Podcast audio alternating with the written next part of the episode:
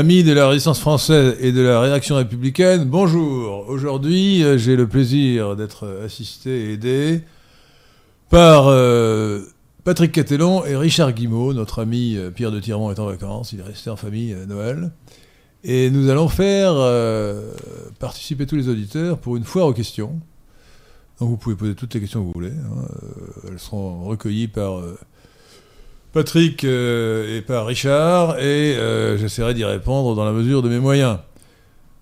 Et je donne donc la parole à Richard Guimau pour qu'il me pose la première question, et ensuite à vous. Bonsoir à, tous.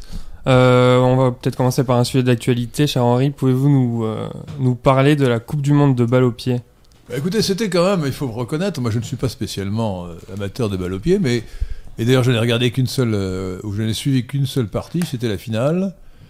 Euh, la première partie de la dernière partie de cette partie, je l'ai écoutée à la radio en voiture et j'ai vu à la télévision euh, toute la fin. Euh, c'était honnêtement, c'était une belle partie. Hein. Je crois que vous êtes d'accord, Richard. Hein. Ah oui, tout à fait. c'était une belle partie, pleine d'incertitudes, etc.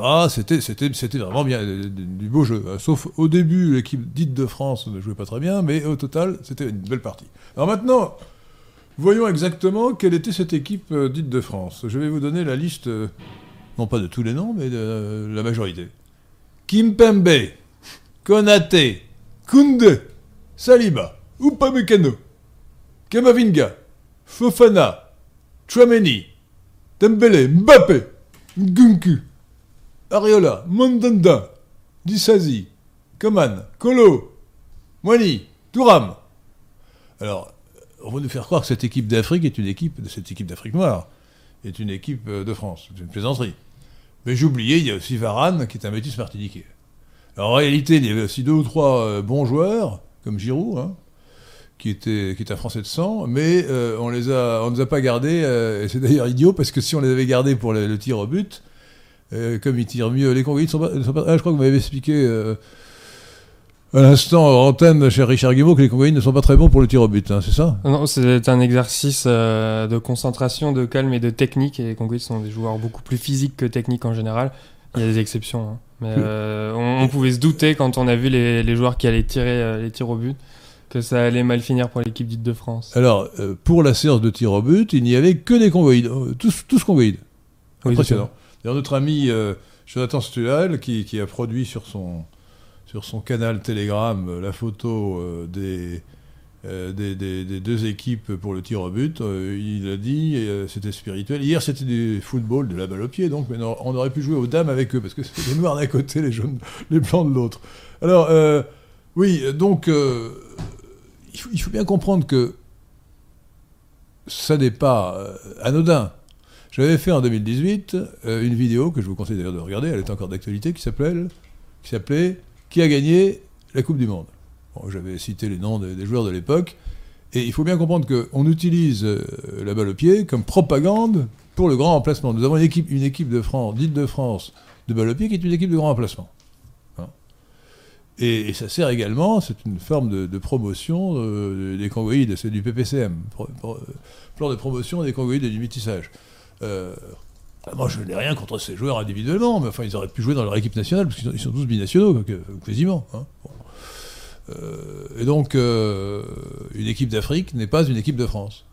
Et je, vous confesse, ou plutôt je vous affirme, ou plutôt je proclame, que j'ai souhaité la victoire de l'équipe d'Argentine. Et pas simplement parce que je descends de, Gaspard de Medina, qui était un conquistador euh, né en vieille Castille, en vieille Castille en, en, 1530, et qui a conquis l'Argentine avec San Martin. Euh, donc j'ai du sang argentin dans les veines, mais euh, non, euh, l'équipe d'Argentine c'est purement, purement caucasoïde. Et j'ai vu une, une vidéo absolument incroyable d'un lysenkiste cosmopolite fanatique et abruti qui nous expliquait que il y avait un génocide, comment dire, un génocide discursif des Congoïdes d'Argentine qui aurait été 30% à une certaine époque et qui aurait disparu. C'était évidemment une plaisanterie. Bien sûr, il y a eu quelques esclaves noirs en Argentine comme ailleurs, mais beaucoup moins. Et euh, il suffit d'aller en Argentine pour voir que ce sont des, ce sont des, des caucasoïdes. Hein. Il y a peut-être un, peu de métissage avec des Amérindiens, donc des autochtones, dans, notamment dans, dans l'Ouest, mais euh, au total, c'est une population constituée d'immigrés espagnols et italiens. Il me semble que dans les statistiques, euh, disons, euh, oui, raciales euh, de, de- des pays d'Amérique latine, c'est l'Argentine où il y a le plus fort taux de, de, de caucasoïdes de toute l'Amérique latine. C'est-à-dire qu'au Chili, quelque chose que comme Chili, euh, 85% ou 90% euh, quasiment. ouais, je suis pas sûr que l'Uruguay ne soit pas mieux, mieux placé. Peut-être un peu plus, oui. Ouais, l'Uruguay c'est mieux. Quant au Chili, il y a une, forte minorité de d'autochtones, une forte minorité qui doit faire 10%, Mm. mais c'est essentiellement une population de euh, d'immigrés. Alors euh, au Chili, c'est plus euh, c'est plus varié, notamment des Français, notamment le feu, le grand général euh, Augusto Pinochet, qui était d'origine française, comme son nom l'indique. Hein. Donc, euh, donc un, un Français qui aime sa patrie ne peut pas accepter que, son, que la France soit, euh, euh, soit représentée euh, par des gens qui ne sont pas français vraiment. Qui ne sont même pas d'ailleurs de- qui ne sont même pas français d'opinion. La plupart d'entre eux sont là, ce sont des mercenaires, purement et simplement. Bon. Donc, donc, euh, ce n'est pas parce qu'on aime le sport ou la balle au pied qu'il faut accepter cela. Et alors on me dit, oui, mais sinon la France perdrait. Ben, il, faut mieux, vaut mieux perdre dans l'honneur que de gagner dans le déshonneur ou dans la honte. Hein bon. Oh, de plus, c'est pas vrai. Pourquoi est-ce que l'Argentine réussirait à gagner avec des, avec des, des caucasoïdes et pas nous Bon. Je crois que c'est une politique délibérée. Avec ce, ce fait aussi que, comme une équipe de balle au pied, c'est une équipe, dès lors qu'on a atteint un certain seuil de congoïdes, il est très difficile d'y insérer des, des. Et, même encore, le pire, c'est d'insérer des, Arabes. Les Arabes sont, euh, exclus euh, dans le travail d'équipe qui doit faire gagner, une équipe. Eh bien, euh, alors je sais pas, je sais pas, euh, assez connaisseur, mais euh, il faut, euh, pour qu'une équipe gagne, il faut que chaque joueur ait le sens de l'équipe. Hein, il fait une passe et il ne doit pas se mettre en avant lui-même, il doit penser à l'intérêt, général. Et on a là un phénomène de, sociobiologie, c'est-à-dire que euh, le, joueur euh, noir, congoïde, euh, passera plus, facilement une passe à un- quelqu'un de la même race que lui que, que- que quelqu'un d'une autre race, c'est un fait. C'est subtil, ça ne peut pas apparaître tout à fait de manière nette, mais c'est implicite. Et donc, euh, à partir d'un certain seuil, euh, il n'y a plus que des congoïdes. le- voilà. Et donc, il ne fallait pas entrer dans. Il fallait, il fallait absolument pas accepter qu'il y ait une majorité de joueurs congoïdes dans, dans l'équipe de France. Un auditeur, Salter, euh, vous parliez de, du fait que les Arabes ne sont pas du tout représentés dans l'équipe dite de France. Nous demandez pourquoi les immigrés musulmans ne sont pas représentés dans cette équipe. Euh, beaucoup, sont, beaucoup sont musulmans dans cette liste. Oui, c'est vrai, vous parlez des Arabes. euh, sont des, musulmans. euh, je ne je, me- rappelle plus les prénoms, mais euh, vous avez des, Mamadou. non, non, regardez, c'est le prénom qui est significatif en général pour savoir s'il est musulman ou chrétien d'origine. hein. Vous- écoutez, regardez la liste. Vous n'avez qu'à taper équipe de France. la FIFA vous donnera d'ailleurs la liste complète de, l'équipe de France avant la constitution de l'équipe de la Coupe du Monde. Et vous verrez, euh, vous verrez les prénoms. euh, vous verrez que beaucoup sont musulmans. hein. Bah, les Sénégalais sont musulmans. Enfin, je veux dire, euh, la moitié de l'Afrique noire est musulmane, hein, au moins. Je, pour revenir sur les statistiques en Amérique latine, Uruguay 88% de blancs, enfin de caucasoïdes, et Argentine 86. Donc c'est légèrement plus en Uruguay, en- pas en chiffre absolu. Bah, ce qui m'étonne dans l'Uruguay, c'est que je vois pas très bien. euh, Il n'y a, pas d'Amérindiens en, en Uruguay. Il y, a très peu, il y a très peu de métis, il y a quelques mulâtres, je crois. Ah, ce sont des noirs, alors, ouais, d'accord, Ouais. ouais, des métis, ouais. Oui, c'est ça, il y a 8% de métis en Uruguay, et ensuite euh, des mulâtres et des noirs 4%. Alors n'oubliez pas une chose, c'est la- le premier apophthegme de notre, notre article, notre euh, euh, opuscule euh, Sagesse des nationaux libéraux. Euh, ce n'est pas l'opinion qui fait l'identité, ce sont les ancêtres. Il y a une, une distinction entre trois sortes de Français selon la loi, entre lesquelles la loi, actuelle ne fait aucune différence. Les Français de sang, qui ont des ancêtres français en majorité, les Français d'adoption, qui sont de vrais Français aussi, et les Français de papier qui ne sont pas de vrais Français. Le critère, c'est l'assimilation, bien sûr. Pétula France demande quelle est votre analyse du crime dit raciste envers la communauté kurde? Alors, c'est pas un crime à travers la, communauté kurde. Alors, là, si vous voulez, euh, tout crime est condamnable. hein. nous ne sommes pas pour. euh, euh, on ne peut pas accepter qu'un qu'un qu'un fou, qu'un dangereux meurtrier assassine des, gens qui sont innocents. Enfin, ils sont innocents. parce qu'ils sont, sont peut-être coupables d'être immigrés illégalement, j'en sais rien, mais en tout cas, ils ne méritaient pas la, la mort. Bon. Donc on ne peut que condamner ces affreux assassinats. Mais il faut se demander quels sont les, quels sont les vrais responsables. Alors, le vrai responsable, le premier responsable, c'est celui qui a commis cet acte. Alors, il s'appelle William M. Euh, j'ai voulu dire qu'il s'appelait Mallet, euh, mais le bruit avait couru qu'il s'appelait Mehmet. Peu importe. En tout cas, euh, c'est visiblement un fou. Hein, dépressif. pris de haine pour les Kurdes, apparemment. on aurait pu penser que c'était un Turc, parce que vous savez que les Turcs et les, Kurdes ne s'apprécient guère. Donc, le, je répète, on ne peut que condamner ces crimes affreux, bien entendu, mais on peut dire deux choses. Premièrement, euh, les vrais responsables sont ceux qui ont fait venir les immigrés, qui ont provoqué cette situation euh, de tension raciale, hein, de tension ethnique. Et euh, deuxièmement, si, on, si on met de côté le fait que ces crimes sont condamnables et inacceptables, il, me paraît évident qu'un un adversaire intelligent de l'immigration qui voudrait faire des attentats ne devrait pas s'en prendre aux immigrés, mais à ceux qui les font entrer. Vous voyez? À ceux qui les aident. Ce serait beaucoup plus astucieux de leur part. C'est pas à moi de leur donner des conseils stratégiques, mais bon, euh, ça me paraît évident. S'en prendre aux immigrés, c'est débile. Euh, enfin, c'est pas du tout ce qu'il faut faire. Et que, peut-on dire des saccages qui ont suivi euh, suite à cet attentat, euh, saccage de Paris par les Kurdes, euh, au, lieu au lieu d'attendre que justice soit faite. C'est intolérable, ça veut dire que bah, les, Kurdes sont, sont nos cousins indo-européens, parce que ce sont des Iraniens, mais euh, ce sont des gens extrêmement... Enfin, ils ont une tradition de violence. C'est que le, populicide des Arméniens en, 1915 a été perpétré peut-être, même sûrement, à l'initiative du gouvernement des jeunes Turcs, mais euh, ceux qui ont euh, tué euh, les Arméniens sur la route, la plupart du temps, ce sont les Kurdes. Ils ont été massacrés par les Kurdes, quand ils ne sont pas morts d'épuisement. donc les, Kurdes sont des gens ont une tradition de violence, mais dans un pays qui se respecte et qui sait se faire respecter surtout, on n'accepte pas cela. Hein. Donc il faut arrêter tous ces gens-là et les mettre en prison et les expulser dès qu'ils ont fini de, purger leur temps de prison. Et on se rend bien compte d'ailleurs que le, dispositif policier euh, qui a été déployé contre, euh, contre les manifestations kurdes n'a absolument rien à voir avec le dispositif policier déployé contre les Gilets jaunes, qui sont euh, des autochtones. C'est le deux poids deux mesures toujours. On a une politique scandaleusement de soumission à l'immigration. Nous avons deux dons. Ah, merci. Donc, dans l'ordre chronologique, Gargazel qui nous donne 5 euros. Euh, merci Gargazel. Merci Gargamel ou Gargazel Gargazel. Moi je connais Gargamel dans les Schtroumpfs, euh, qui est un très méchant. Hein. Alors lui, c'est Gargazel, il doit être très gentil alors. Oui, je pense qu'il est très gentil puisqu'il donne 5 euros à Radio Athéna. Euh, il vous demande ce que vous pensez de l'annonce récente concernant la fusion nucléaire. Quel, quel rôle la France doit-elle jouer dans le développement de cette énergie d'avenir?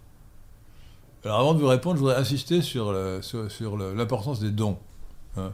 S'il vous plaît, vous pouvez vous priver de 5 euros pour la bonne cause. Hein. Ou même de 50 euros, c'est encore mieux, ou de 500 euros, c'est encore mieux. 5 euros, commencez par 5 euros.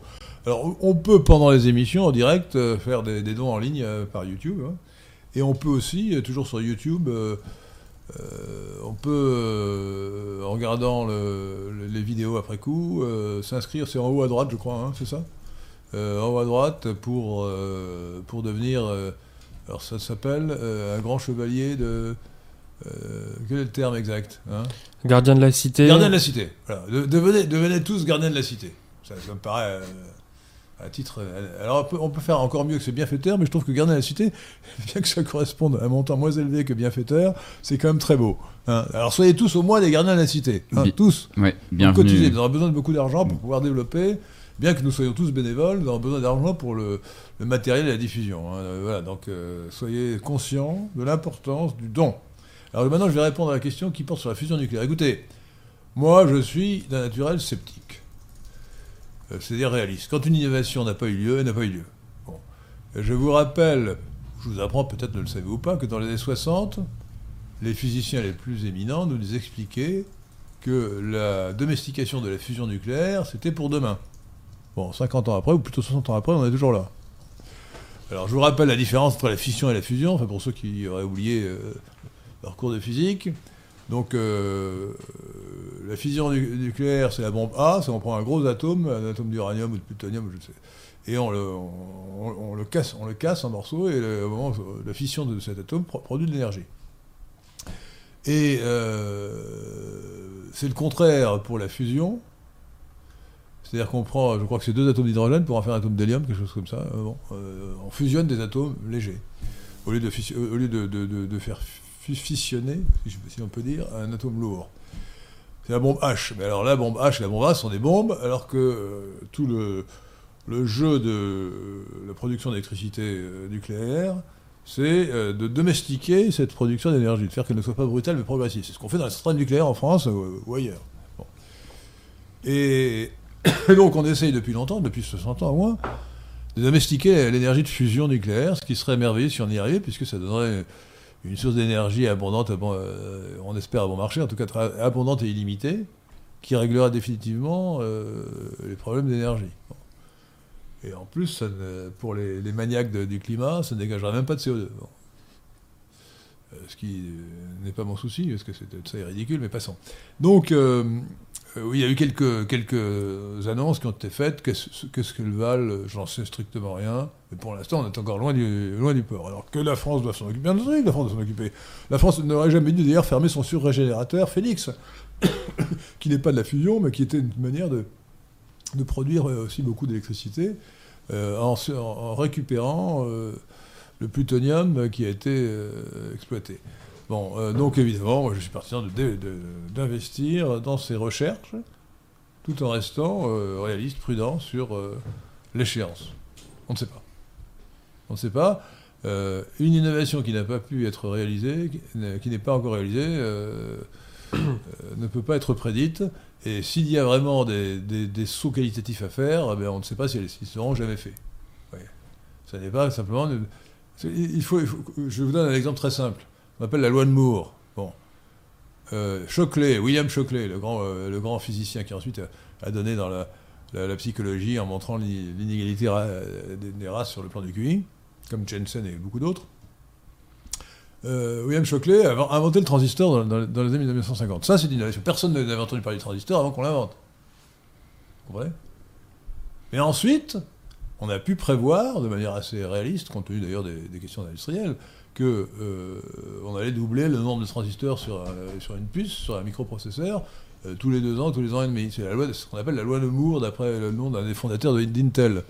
cette loi de Moore arrive à son terme parce que maintenant on en est à des gravures euh, qui ne sont même plus de 5 nanomètres, c'est-à-dire 5 milliardièmes de mètres, mais on, on tend vers le 3 ou 2, et là on arrivera ensuite à une limite physique. Donc évidemment la loi de Moore va s'arrêter. Mais là c'était une extrapolation quantitative, vous voyez L'innovation imprévisible, c'est euh, l'invention du transistor.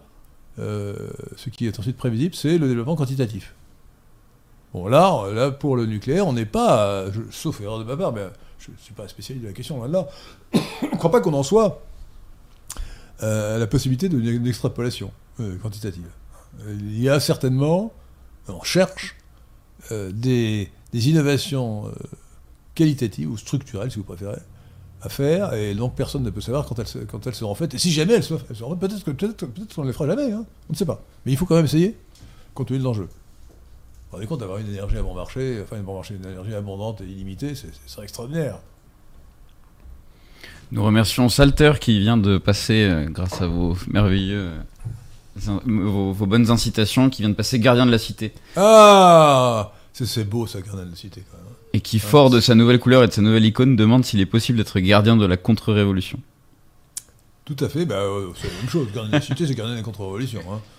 Euh, c'est pour ça que je, commence toujours maintenant mes, conférences, mes exposés, mes émissions par dire euh, Je vous salue, amis de la résistance française et de la réaction républicaine. Je peux vous faire l'exégèse de, cette formule, mais je pense qu'elle a du poids. Hein. C'est la réaction qu'on associe à la résistance et en montrant qu'elle est républicaine. Hein, donc on, on ne reprend pas le langage de l'adversaire, mais on, se, place en stratégie haute pour dire ce que c'est que la vraie réaction. Il y a une mauvaise réaction, la réaction stupide des gens qui nient le progrès, par exemple. Bon, euh, c'est absurde, quoi. Euh, la bonne réaction, c'est celle qui rejette la révolution.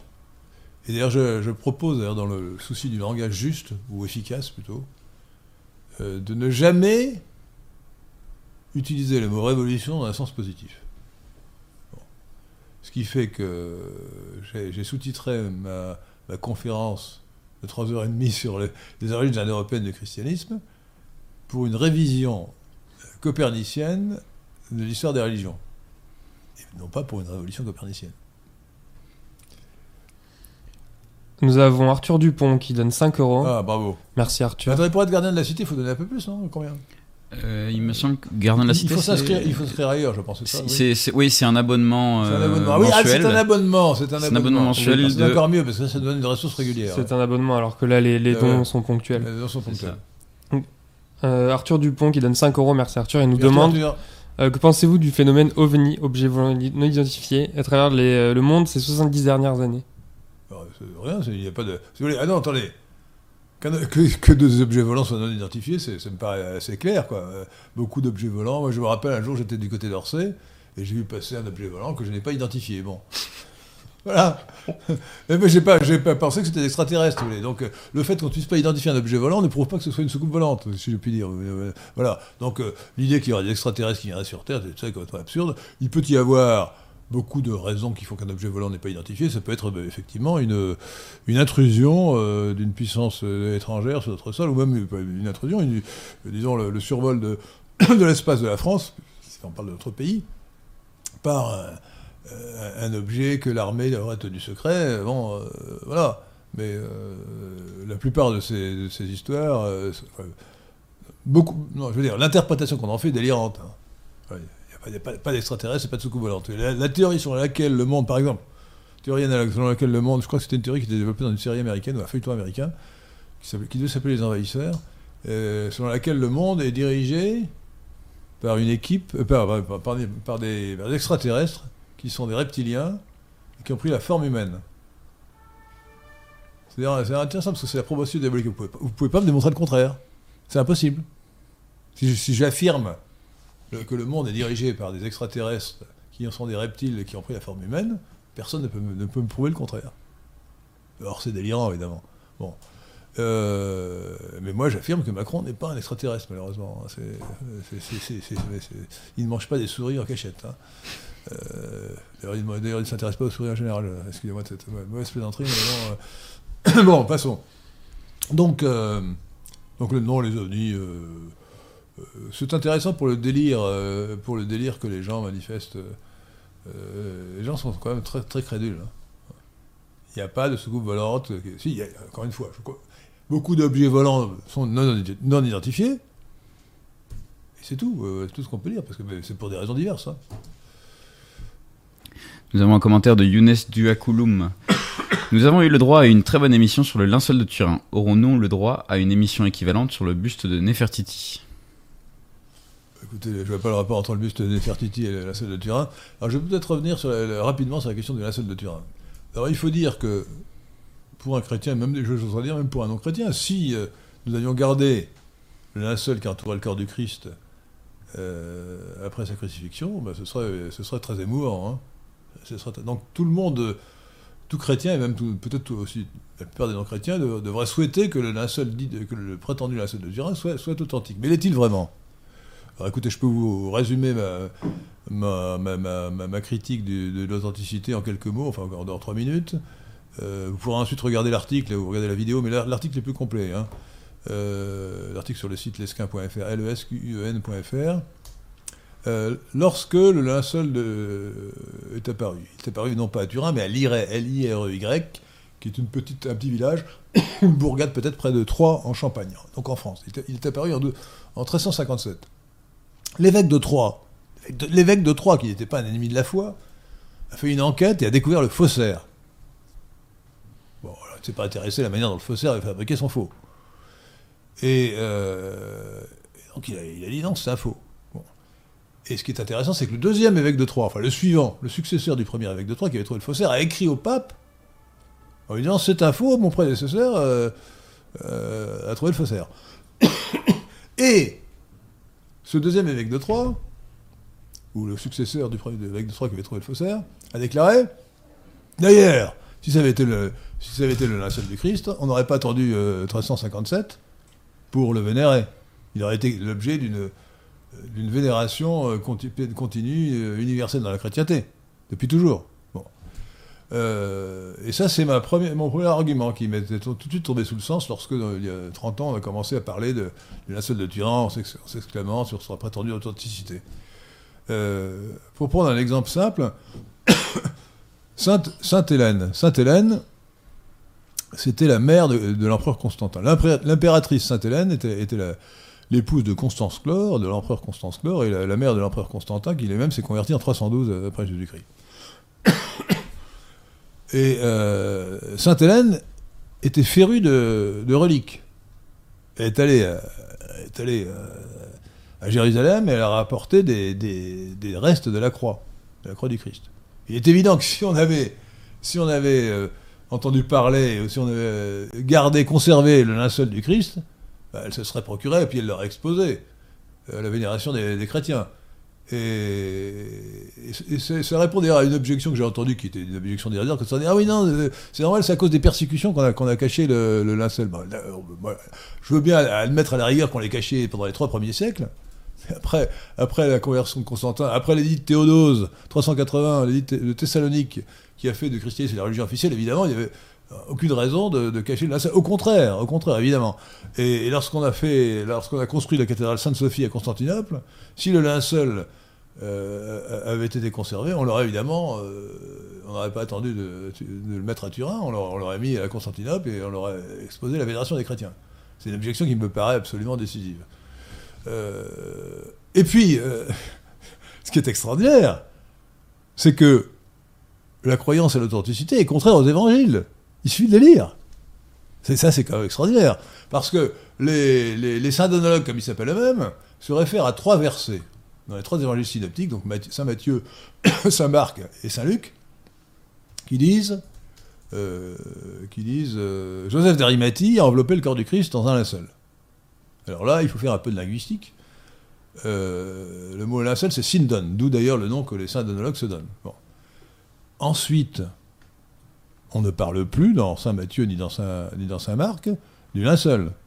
On ne dit absolument pas qu'il a été euh, découvert ou qu'il a été conservé, a fortiori qu'il conserve, l'image du Christ. C'est un, argument, un argument, euh, argumentum a, silencio, l'argument par le silence, qui déjà est très fort. Si le linceul avait été conservé, on l'aurait dit. Bon. Mais euh, ce n'est pas seulement ça. C'est que l'évangile de Saint-Luc, l'un des trois évangiles synoptiques, qui a bien, qui a bien dit euh, Joseph d'Arimathie a enveloppé le corps du Christ dans un linceul sindon en grec. Parce que je vous rappelle que les évangiles, comme tout le Nouveau Testament, sont écrits en grec. Lorsqu'il raconte que Saint-Pierre découvre le tombeau vide, il dit Saint-Pierre voit seulement les bandelettes, Autonia, au pluriel, au pluriel. Ce qui veut dire que le linceul dont il avait parlé d'abord, c'était en fait des bandelettes.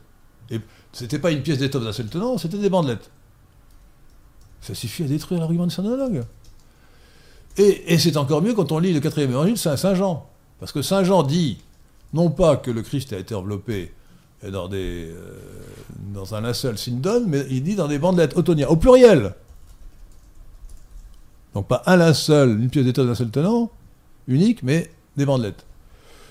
Et Saint Jean dit aussi qu'il a été enterré, que Jésus a été enterré conformément à l'usage juif. Et l'usage juif, c'était celui-là. D'ailleurs, toujours dans le récit selon Saint Jean, euh, lisez le récit de la, résurrection de Lazare. Lorsque Lazare sort, ressuscite, il a, euh, la tête enveloppée d'un suaire, suaire qui se dit, Soudaron, et, les mains, et les, pieds enveloppés de, bandelettes Autonia. Et euh, lorsque Saint Jean raconte que lui-même et Saint Pierre découvrent le tombeau vide, là encore, ils disent ils ont vu des bandelettes, et, il ajoute Saint Pierre a vu aussi le, le suaire enveloppé à part. Ce qui veut dire qu'il n'y avait pas un, un, seul, une pièce d'étoffe d'un seul tenant qui couvrait tout le corps, mais selon l'usage juif, des bandelettes qui couvraient le, le, corps en dessous des épaules, ou en dessous du cou, et un suaire qui euh, ne couvrait que la tête. Euh, sachant que le mot suaire ne, devrait pas être employé à la place de, euh, de linceul, puisque le, le sueur au sens strict, au vrai sens du terme, euh, sudaron, qui vient du latin euh, qui sudarum, qui, veut dire, qui vient lui-même de soudor la sueur, c'est un linge qui couvre la tête et, qui couvre essentiellement le visage. Donc, la lecture de l'évangile suffit à réfuter l'hypothèse syndonologique. Donc, euh, si avec tout ça, vous n'avez pas compris que c'était, euh, euh, absolument pas authentique, alors, j'estime ensuite, alors, euh, l'épistémologie devrait nous apprendre, parce qu'elle elle est invoquée stupidement par un, un charlatan nommé Wipinski, l'épistémologie nous apprend que lorsque un fait est établi, c'est pas la peine de perdre son temps à, réfuter les prétendues preuves qui vont en sens contraire. Et donc, euh, euh, les syndonologues ont inventé toutes sortes de, de. Bon, euh, on sait d'avance que c'est faux. Alors, cela dit, euh, dans, le, dans les commentaires qui, ont été faits à, ma vidéo, un, excellent commentateur, lui, il a pris la peine de réfuter, point par point. Alors, c'est pédagogique. regardez, vous verrez. comment il s'appelle. il a un nom original. Euh, il, a, apporté une démonstration vraiment, euh, vraiment intéressante. Mais épistémologiquement, c'est inutile. On sait d'avance que c'est faux. Mais pédagogiquement, c'est bien. Euh, il réfute un par un les, les prétendus arguments. voilà. Merci pour cet exposé. Bardamou nous donne 100 livres turcs. C'est euh, Ah, je ne savais pas combien vaut une livre turque, mais il y a eu beaucoup d'inflation chez Ça donne, euh, Alors, 5 euh, euros et 3 centimes. Ah, voilà. Euh, il demande euh, Monsieur de Lesquin, compte tenu du phénotype et des mœurs de certains Kabyles relativement proches de ceux des Européens, les tenez-vous pour plus assimilables que d'autres Nord-Africains? J'imagine assimilables en France. Alors écoutez, vous avez employé le terme d'européen qui ne me plaît pas. Je préférerais que vous disiez occidentaux. Parce que je viens de faire un exposé, euh, une vidéo d'ailleurs qui était mise en, en musique, euh, si j'ose dire, par Richard Guimau et Pierre et Pierre de euh, pour expliquer que euh, les, dix raisons du mythe européen. L'Euro- L'européen, ça n'existe pas. Pour paraphraser, pour paraphraser euh, Joseph de Maistre, j'ai déjà rencontré un Français, un Italien, un Ah oui. Russe, mais l'Européen, s'il existe, c'est à mon insu. Bon. Donc, euh, il faut plutôt dire les Occidentaux. Donc, le, oui, si vous voulez, oui, je dis oui et non, parce que euh, disons qu'un métis de, de, congoïde est moins assimilable, évidemment. Et il y a beaucoup de métis de congoïdes en Afrique du Nord. C'est ce qui explique la disparité génétique la plus importante. Parce que les, Nord-Africains sont. euh, tout le pourtour de la Méditerranée est peuplé par une, principalement par une sous-race de la race caucasoïde qu'on appelle la, la sous-race méditerranéenne.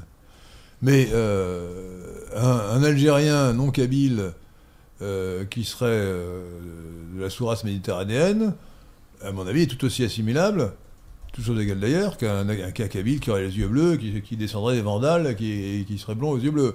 Euh, je ne crois pas que les, Nordiques aient un avantage dans l'assimilation. Et donner des exemples. Voilà, deux, deux- personnes qui me paraissent parfaitement assimilées, qui s'appellent Jean-Yves Le Gallou et Daniel Conver- Conversano, pour les citer. J'aime bien citer ces références parce qu'ils sont, ils sont plus ou moins connus. Mais ces deux personnes, physiquement, ne dépareraient pas dans un souk de Bostagadem. Vous voyez? Et pourtant, ils sont français. C'est-à-dire que ce sont des Méditerranéens purs, quoi. Voilà. Alors, euh, euh, Conversano, je me demande s'il n'a pas un peu de son congoïde, d'ailleurs, hein, mais en passant.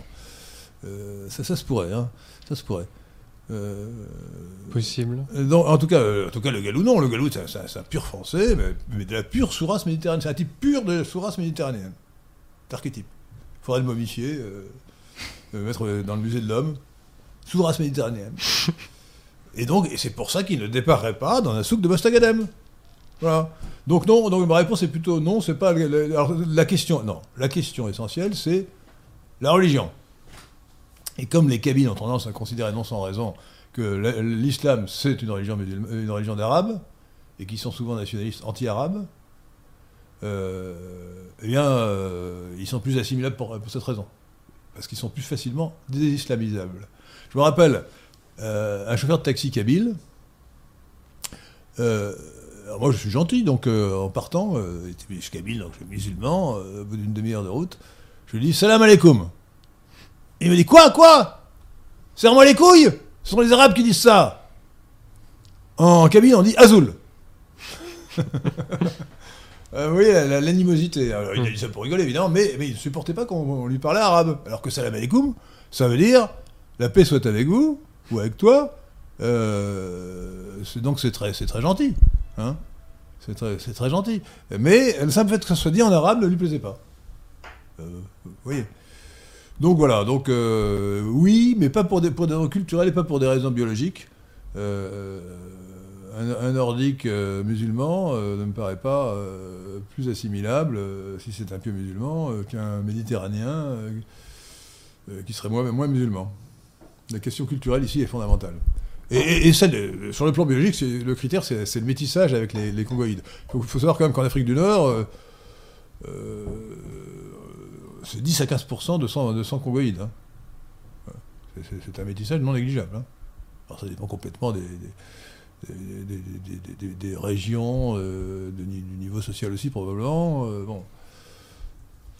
Alors euh, quand je dis l'Afrique du Nord, on ne sait pas très bien si c'est le Maghreb, ou ça peut, être, ça peut comprendre aussi la, la Libye et, et- et l'Égypte. L'Égypte est très, très congoïde. On Ça doit être plutôt à 20%. hein. Nous avons un don d'Antoine qui nous Merci. donne 5 euros. Merci Antoine. Merci Antoine. Êtes-vous d'accord que l'Amérique et l'Eurasie appartiennent au même continent, le détroit de Bering n'étant pas vraiment Non, une fracture Écoutez, géographique Non, non, écoutez, regardez, regardez, écoutez, tout ça, tout ça est conventionnel, mais regardez la carte. Regardez la carte, on voit bien, on voit bien que l'Amérique, c'est d'un côté, et l'ancien monde, Eurase-Afrique, de l'autre. Bon. Alors, ce qui est artificiel, évidemment, c'est de, de distinguer le- l'Europe de l'Asie, le- le- l'Eurasie, mais même, je l'ai expliqué dans la vidéo, il n'y a aucune raison de dire que l'Afrique est un continent séparé. Regardez, regardez la carte. Euh, l'isthme de Suez ne sépare pas plus de continents que l'isthme que l'isthme de Panama. Hein donc, euh, et, d'ailleurs, euh, il y a la, mer des Caraïbes est beaucoup, beaucoup plus large que la mer de la Méditerranée. Euh, donc non, euh, non, y a bien, euh, si on veut, si on veut parler objectivement, sans se laisser euh, intoxiquer par des habitudes de pensée ou de mauvaises traditions, il faut dire qu'il y a dans le monde, sur, la Terre, quatre masses continentales. L'Eurasie-Afrique, l'ancien monde, le nouveau monde, l'Amérique, euh, l'Australie, euh, qui, est l'Océanie, d'ailleurs, je ne sais pas pourquoi on dit Australie et pas Océanie, mais bon, et, euh.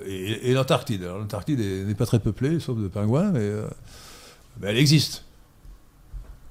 Quatre continents, et donc pas trop. À mon avis, c'est sur- objectivement, si on regarde la carte sans, sans, sans, assez beaucoup, on voit bien qu'il y a quatre bases continentales et pas, et pas- et pas- pas cinq ou six.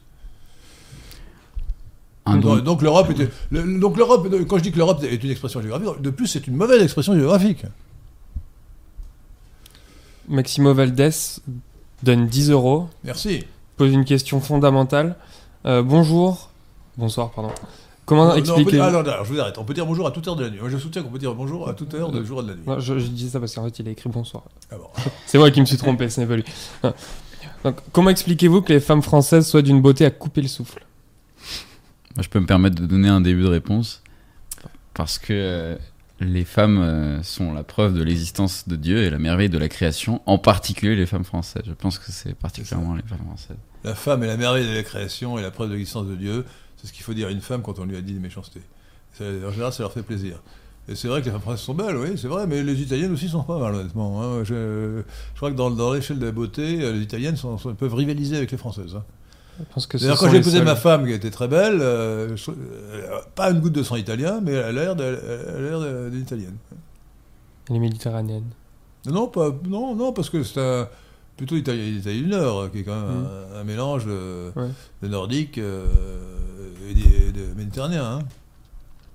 Vous connaissez le proverbe italien Euh, de- Le proverbe des Italiens du Nord, évidemment, qui est un peu méchant, c'est. oh, alors, je, je- je- je devrais le dire en italien, mais je- malheureusement, je parle mal italien. Au, au- au sud du, au sud du Tibre, non, au nord du Tibre, le Tibre, c'est le fleuve qui passe à Rome, je vous rappelle. hein.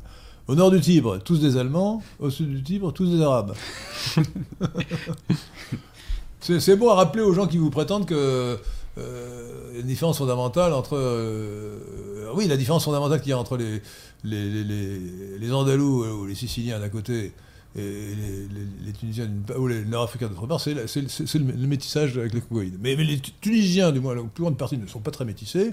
Donc il y a très peu de différence entre les Siciliens et, les Tunisiens, qui sont tous de race, de race, de sous-race sous-race méditerranéenne, de la race caucasoïde.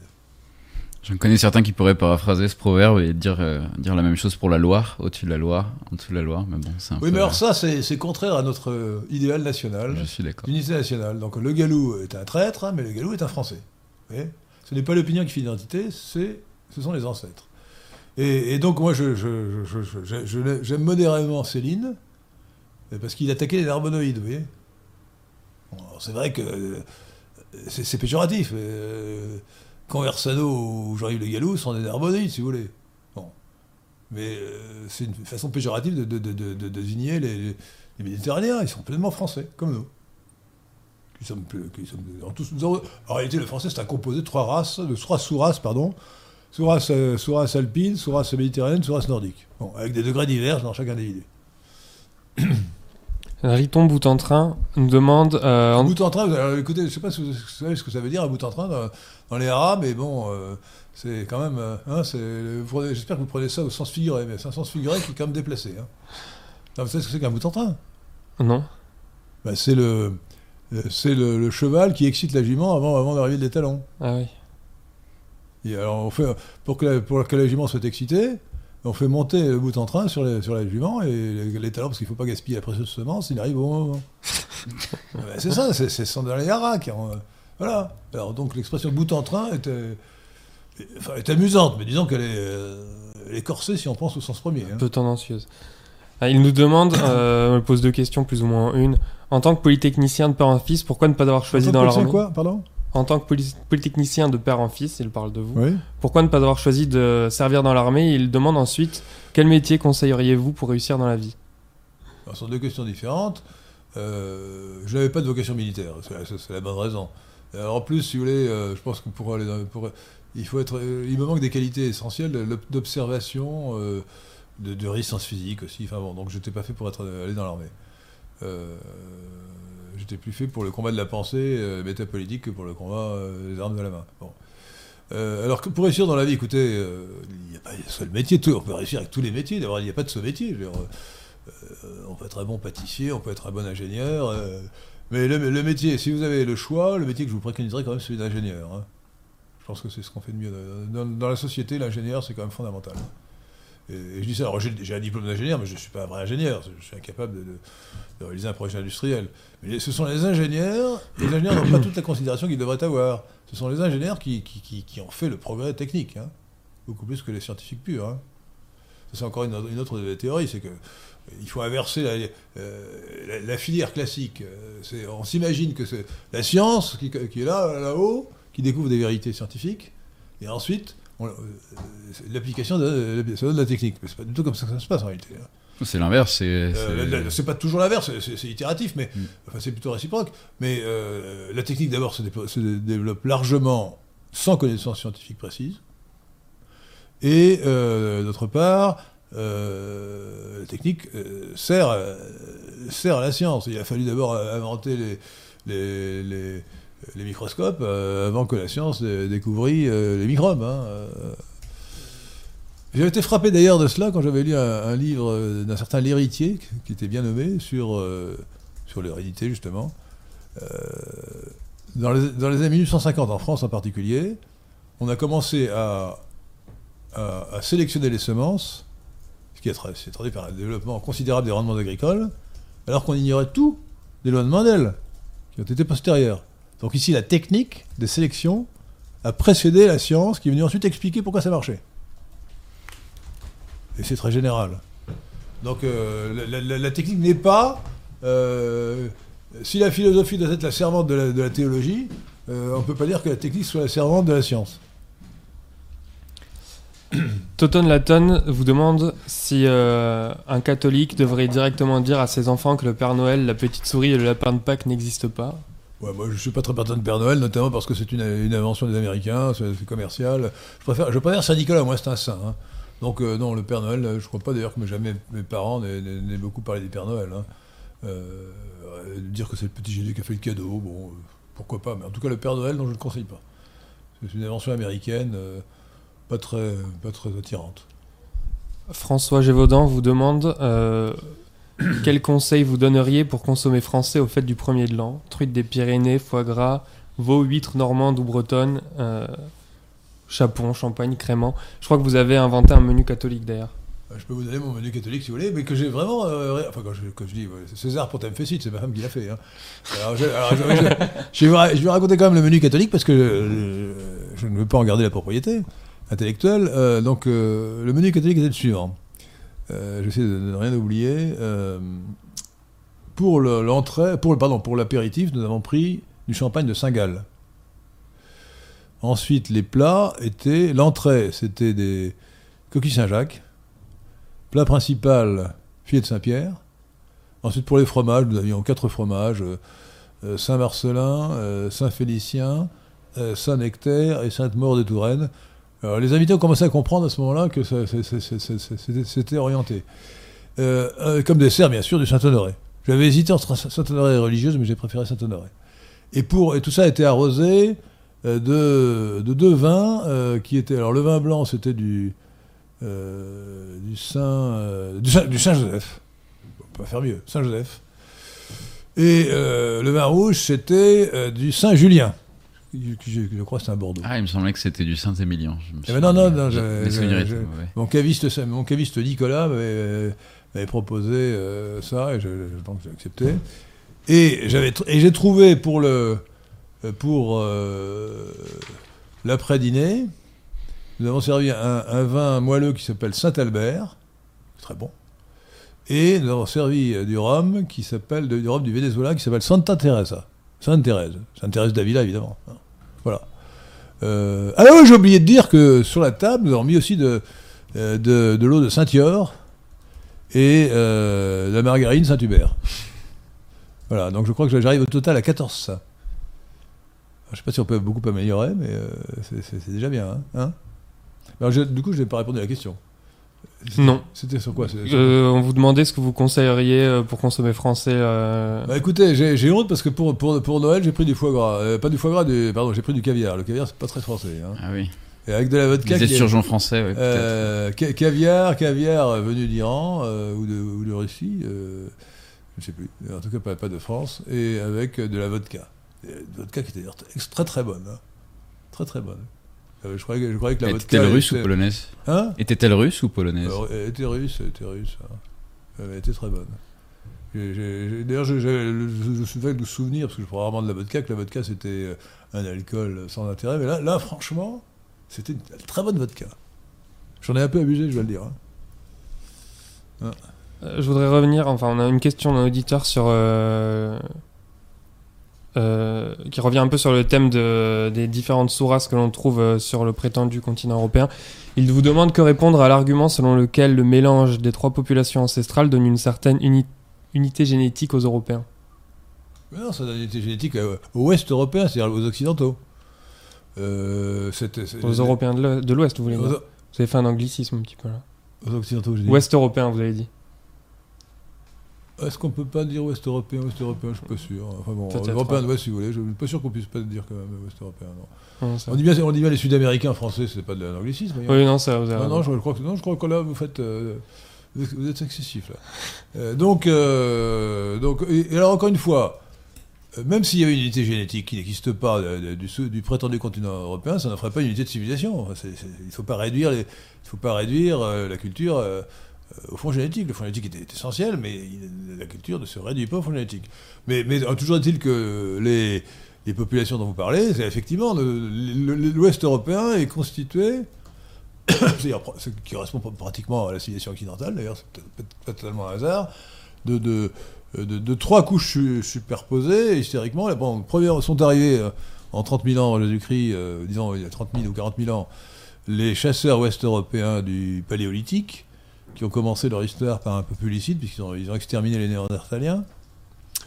Euh, Ensuite sont arrivés, euh, il y a euh, en, moins 6000, sont arrivés les, les paysans anatoliens du néolithique. Et à partir de moins 3000, euh, les conquérants indo-européens de l'âge du bronze. Voilà les, les- trois couches qui forment la population française, la population des Français de sang. Mais également la population de, tous les pays, avec des degrés divers, euh, des, degrés différentes, euh, des différents pays d'Europe occidentale. Donc de l'Occident.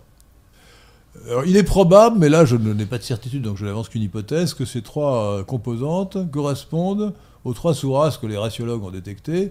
C'est-à-dire les, les, chasseurs ouest européens seraient principalement euh, de, de, la sous-race alpine, auraient été principalement de la sous-race alpine. Les, les, euh, les paysans anatoliens, euh, je vous rappelle, c'est la Turquie actuelle, hein.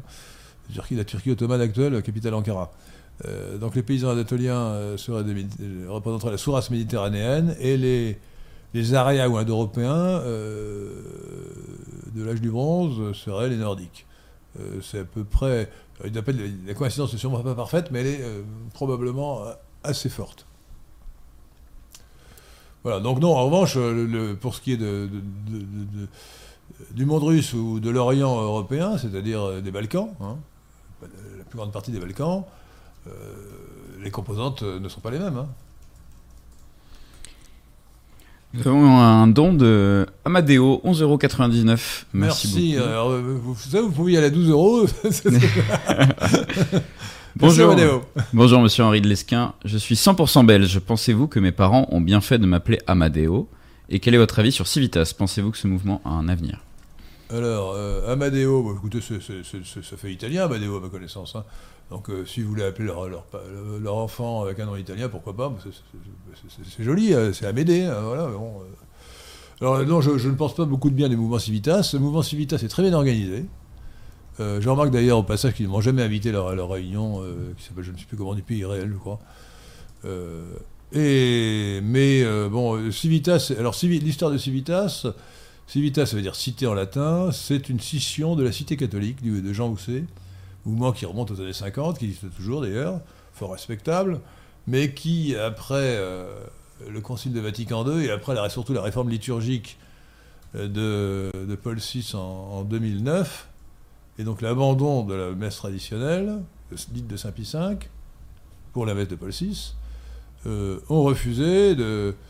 Euh, enfin, la cité catholique, euh, qui est par principe périndec cadaver, c'est-à-dire qu'elle obéit comme un cadavre au pape, a accepté la réforme liturgique.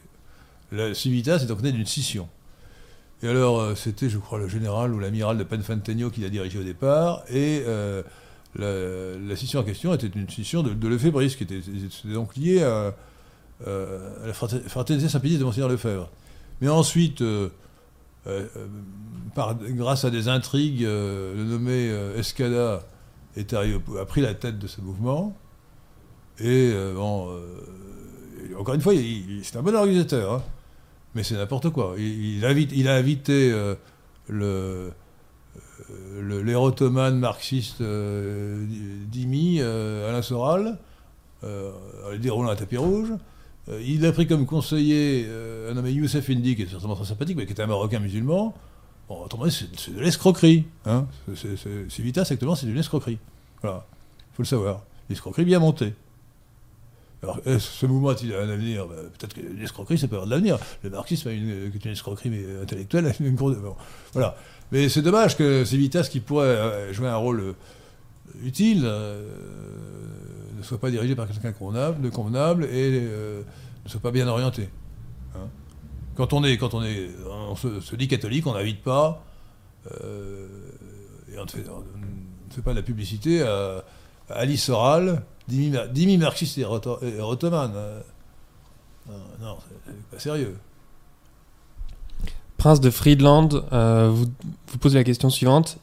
Alors il dit En contexte moderne, si on interdit l'IVG, les personnes les plus éduquées continueront à avoir recours, à y avoir recours à l'étranger, là où les masses d'hygiéniques se reproduiront avec moins de contrôle. Il faut ajouter à cela que les femmes halogènes euh, seraient celles qui auraient le plus de difficultés pour avoir recours à cette pratique en comparaison des femmes blanches. Est-il bien raisonnable de vouloir l'interdiction de l'avortement alors que cette mesure pourrait avoir pour conséquence l'augmentation de la baisse du QI et l'accélération du grand remplacement? Alors, euh, c'est d'abord une raison morale essentielle qui euh, nous demande d'interdire l'avortement. L'avortement est la mise à mort d'un enfant innocent. Voilà. Donc c'est tout, on ne peut pas accepter cela. Voilà. Bon. Euh, c'est tout. Bon, Qu'il soit congoïde ou pas. oui, absolument. on ne peut pas souhaiter la mort d'un enfant dans le ventre de sa mère. C'est terrible. Bon. Sous certaines conditions, peut-être, si ça met en danger la mère. Ah ou non, alors si, il y a- euh, il y, a deux exceptions concevables. Une exception ou qui est moralement acceptable et l'autre qui est, qui est juridiquement acceptable. La première exception, c'est le cas où la grossesse met en danger la vie de la mère ou met gravement en danger sa santé. Ça, on peut accepter que la mère préfère conserver son intégrité plutôt que. Voilà, bon, mais encore faut-il que ce soit, ce soit sérieux. Le deuxième cas, c'est le cas du viol. Alors, moralement, une femme qui est. Qui, c'est exceptionnel, mais on nous avance toujours cet argument, cette objection. Si une femme est violée et qu'elle euh, conçoit un enfant de ce viol, euh, moralement, elle devrait garder cet enfant, quitte à l'abandonner après la naissance. Le confier, euh, le faire adopter. Mais j'estime politiquement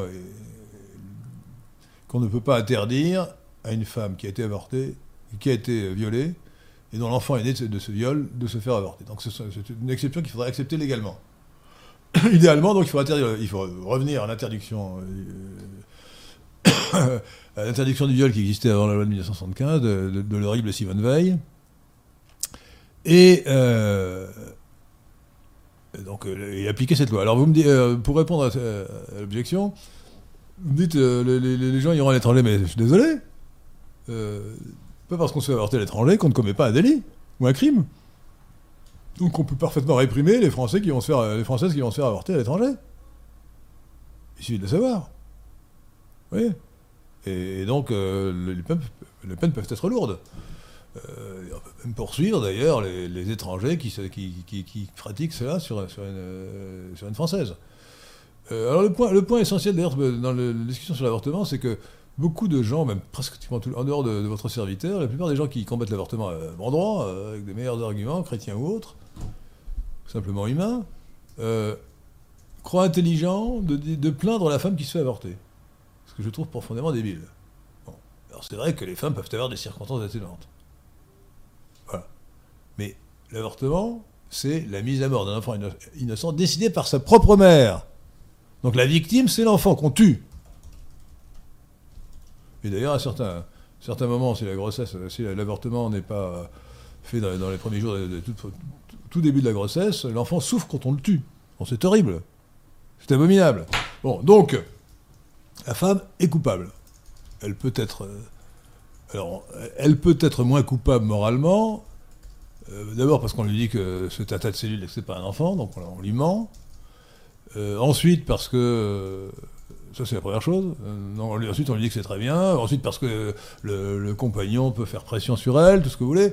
Ce sont des circonstances atténuantes qui n'empêchent rien, qui, euh, ne conduisent absolument pas à dire qu'elle n'est pas responsable. C'est elle qui a pris la décision. Donc elle est coupable. Alors, euh, donc il faut une politique, une politique que j'appellerais, je ferai bientôt, enfin bientôt, dans les prochains mois, une, vidéo sur le sujet. Pour un, pour un eugénisme républicain, respectueux de la liberté individuelle, il faut favoriser la, reproduction des individus, et donc des femmes qui sont euh, les, plus, les plus douées. euh, voilà. euh, et, donc je sais plus, je crois que c'est Maurice Seclin qui, m'avait- qui avait suggéré que l'on tient compte du résultat au bac. Hein bon, je- mais ça, c'est un, ça m'entraîne d'être trop, trop loin, mais je veux dire qu'il faut, euh, si on fait une politique eugénique, il faut la faire de manière euh, respectueuse de la liberté individuelle. hein. Alors, un don sur Tipeee. Merci. Enfin, un auditeur nous rappelle qu'il a fait un, nous fait remarquer qu'il a fait un don sur Tipeee, euh, un don de 2 euros, qu'il a accompagné du commentaire suivant. Il dit qu'un an après le débat avec Thomas Joly, il est évident que vous aviez raison euh, et vu juste sur l'escroquerie zémourienne. Il vous remercie d'avoir remis à sa place ce candole arrogant et bas du front.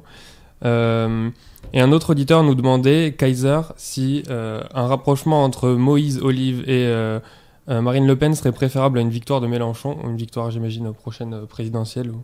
Et euh, quelles conséquences pour notre République euh, multiraciale en cas de victoire islamo-communiste? Alors, ça fait trois questions. La première question, alors pour le débat avec Thomas Joly, c'est Thomas Joly qui m'a demandé ça. Pour moi, c'était.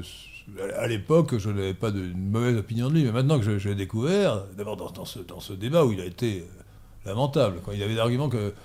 Ces arguments, c'était du niveau de l'injure, quoi. Bon, euh, il n'y a pas d'argument. euh, sauf à dire que Zemmour disait de bonnes choses, mais ça, bien sûr qu'il dit de bonnes choses. Mais, bon. euh, Et alors, il s'est comporté ensuite de manière absolument ignoble. Il m'a injurié de manière ignoble. parce que j'avais, remarqué une chose, qui, ça, m'a fait, fait rire. Le gars, il a. Thomas Joly et ses sbires de, de, son groupuscule extrémiste, qui s'appelle, je crois, le Parti de la France, ont léché les bouches de Zemmour. Ils espéraient que Zemmour serait élu, bien sûr, et ils espéraient que Zemmour les investirait. Moi, je savais d'avance qu'il n'aurait pas la moindre investiture. Et aux législatives, ils espéraient encore peut-être être élus. Aucun membre, ni Thomas Joly, ni aucun membre de son parti, de son groupuscule, n'a reçu la moindre investiture de Zemmour. Donc, si vous voulez, ces gars, ils sont nuls de chez nuls, quoi. Non, seulement ils sont, ils sont bas, mais ils sont nuls. Hein? Et, ça, il n'a pas du tout aimé que je signale que ces crétins n'avaient rien obtenu. Rien obtenu en échange. D'ailleurs, euh, je vais revenir à, mon ancien ami Le Gallou, ce traître. Euh, le gars, il, se vante de lécher les babouches de Zemmour depuis 20 ans, en disant Mais je, je dîne avec lui, je dîne avec lui euh, tous les deux mois depuis 20 ans. Mais il n'a même pas été invité une seule fois à CNews dans l'émission de, Et il continue de lui lécher les babouches alors que le gars n'a jamais invité. Il aurait pu l'inviter à CNews lorsqu'il faisait son émission. Mais jamais, pas une fois. Et ben, il continue à lécher les babouches jusqu'à ce que ça brille. Non, mais attendez, pauvre type, hein. la bassesse, le, degré de. je, n'ai pas de mots. Je n'ai pas de mots. Tellement c'est bête et c'est bas. Nous avons un don de décapsuleur, 10 euros. Étant donné l'état de décrépitude dans lequel se trouve l'Église catholique, faut-il s'attendre à un essor du christianisme évangélique? Bah, Il ne faut pas s'attendre, il a lieu depuis longtemps. Hein. Enfin, depuis longtemps, ça fait plusieurs dizaines d'années. À cause de la décrépitude qui a suivi euh, Vatican II 1965, le, 21e Concile écuménique, euh, il y a une progression fulgurante des protestants, mais plus précisément pas des protestants traditionnels. D'ailleurs, quand aux États-Unis même, euh, il y a 50 ans, les protestants étaient luthériens ou calvinistes, ou méthodistes, c'est-à-dire calvinistes, pas, pas, exactement, pour 80%, et maintenant c'est 10%. Ils sont tous passés aux, baptistes, aux, aux dévisseurs d'ampoule, euh, pentecôtistes, etc. Et ça marche très bien. En particulier, chez, alors ça marche très bien chez les Congoïdes, mais pas seulement. Hein. Et, donc, euh, aujourd'hui, le Brésil a plus de protestants que de catholiques. Hein. Et d'ailleurs, euh, Bolsonaro, qui a été battu de justesse, a fait sa carrière politique en s'appuyant sur les évangélistes. donc, donc oui, absolument. alors moi, en, tant que catholique, ce que j'espère, c'est que un miracle, il faudra un miracle, nous donne un pape convenable. on peut faire difficilement faire pire que François. Hein. Je vous rappelle que le pape François est un hérétique. Alors, la différence d'Adrien Abosi, je pense que c'est le vrai pape, et qu'un vrai pape peut être hérétique. Et je donne l'exemple de Honorius Ier, qui, a été déclaré hérétique post-mortem. Donc un pape peut être hérétique tout en étant vraiment pape. Et euh, euh, donc j'espère qu'il laissera rapidement la place, si j'ose dire, euh, euh, un pape et que le pape suivant sera convenable. Mais il faut un miracle, parce que comme il a nommé des gens qui sont pires que, lui, si possible, au conclave, il a nommé des cardinaux qui sont tous de gauche, hein, de gauche théologique. Hein. Donc malheureusement, l'espoir est mince. Hein. Il faudra un miracle. Un autre don de Ieyasu Tokugawa. Ah oui, c'est le, japonais. C'est un japonais apparemment. Il donne 5 euros. Et il vous demande euh, quel ouvrage de Julius, Evo Julius Evola euh, vous recommanderiez aux éditeurs Radio Athéna? Bah, Je ne recommande pas Julius Evola. Alors je ne me rappelle plus très bien, j'ai lu Julius Evola il y a très longtemps. Euh, c'est un auteur intéressant. Hein. Mais honnêtement, je ne me rappelle plus. J'ai lu au moins deux ou trois livres de Julius Evola. C'est un auteur de talent, un très grand talent. Mais euh, je, pense qu'il ne faut pas trop s'intéresser, sinon par curiosité intellectuelle, comme je l'ai fait, aux auteurs qui défendent la théorie absurde de la, tradition primordiale, euh, euh, comme Evola et Guénon. quitte à lire, un auteur de ce genre, le, meilleur, c'est quand même. Mais il est moins, il, est moins marqué, parce qu'il est plus discret. C'est Joseph de Maistre. Joseph de Maistre, c'est prodigieux. C'est un des plus grands écrivains de langue française lisez, les soirées de Saint-Pétersbourg de, Saint de Joseph de Maistre, c'est un, chef-d'œuvre. Nous avons une question euh, d'Edouard qui nous donne 5 euros. Merci, Edouard. Comment se fait-il que l'Argentine, qui est un pays caucasoïde et occidental, soit dans une si mauvaise situation économique? Ah, C'est une vraie question. C'est une vraie question. Alors, si, si j'étais méchant, je dirais que euh, Céline dirait que c'est parce qu'ils sont c'est peuplé d'harmonoïdes, euh, d'andalous et de Il y a quand même beaucoup de beaucoup d'Allemands. Euh... non, ils sont très minoritaires. 16%, il me semble qu'il y a 16% de Français et quelque chose comme 15% ah d'Allemands. Euh. Je ne crois pas, je crois que vous exagérez. Il y a des Français militaires. Je crois que ce sont des. Peut-être qu'ils sont Français militaires. je, crois que ce sont, je crois que ce sont essentiellement des Italiens et des Allemands. Euh, des Italiens et des surtout des Italiens d'ailleurs. Hmm. Euh, mais je ne sais pas exactement, honnêtement. Je ne sais pas. La, tradition argentine est. Alors je ne sais pas si c'est en Argentine ou, ou, ou au Brésil qu'un un président français euh, de la Troisième République qui était en voyage a dit euh, l'Argentine est un pays d'avenir et il le restera toujours. euh, non, euh, là, je n'ai pas vraiment d'explication. Je, connais un peu l'Argentine, j'y suis allé quelques jours. je ne sais pas pourquoi ils n'arrivent pas à sortir de ce marasme permanent. ils sont enlisés dans la démagogie perpétuelle. Je, non, je pense qu'il y a des structures, euh, des structures culturelles qui ont été euh, fixées par une, certaine tradition. Mais euh, pourquoi n'ont-elles pas réussi à évoluer Je ne sais pas. Clown intelligent nous donne 5 euros. Merci, clown intelligent. Vous êtes vraiment intelligent. Et d'ailleurs, vous devriez vous appeler bouffon intelligent, parce qu'un clown, c'est d'abord anglais. Faut-il armer les amis indo-européens kurdes face aux armées arabes, Syrie, Irak, en exemple, et turcs? Faut-il armer les Arméniens? Moi, je suis assez partisan de la préférence indo-européenne. Donc, effectivement, les, je, préfère, les Iraniens aux Arabes, qui sont des Sémites, et, aux Turcs, et ainsi, pour les Arméniens. Euh, donc, euh, mais bon, euh, la politique internationale doit tenir compte d'abord des intérêts nationaux. Hein. Donc, c'est seulement si on est sur la courbe d'indifférence des intérêts nationaux qu'il faut préférer les, les Kurdes, les aux autres. Hein. voilà. Donc, euh, donc je, je, réponds de manière nuancée. Non, je ne pense pas qu'il faille les armer, euh, sauf si c'est notre intérêt. Et je ne crois pas que ce soit actuellement notre intérêt. Mm. Non, plutôt intérêt à nous entendre bien avec la Syrie euh, de, Bachar al-Assad. Bardamu refait un don, il a donné 100 livres turcs tout à l'heure. là, il donne 50 livres turcs, 2,52€. C'est immense. il vous demande ce, que, vous, que faire pour euh, demeurer catholique en échappant à l'église conciliaire délirante de cosmopolitisme et à la fraternité sacerdotale Saint-Pidis et ses dérives sectaires? Je pense pas que la fraternité Saint-Pidis soit, sectaire, je ne suis pas d'accord. Euh, je ne suis, pas membre de cette fraternité, je veux dire, bon, mais je, je goûte de sympathie pour elle. Euh, je ne crois pas qu'elle soit sectaire. Donc, écoutez, si, si, vous êtes rebuté par la fraternité Saint-Pédis, si vous voulez eh ben, il faut d'ailleurs préférer euh, clairement la messe traditionnelle de Saint-Pie V. Hein. C'est évident, mais euh, on peut, on peut la, trouver quand même, malgré euh, l'ostracisme du pape François, dans un certain nombre d'églises qui sont tenues par des non-lefébristes, notamment la, fraternité Saint-Pierre.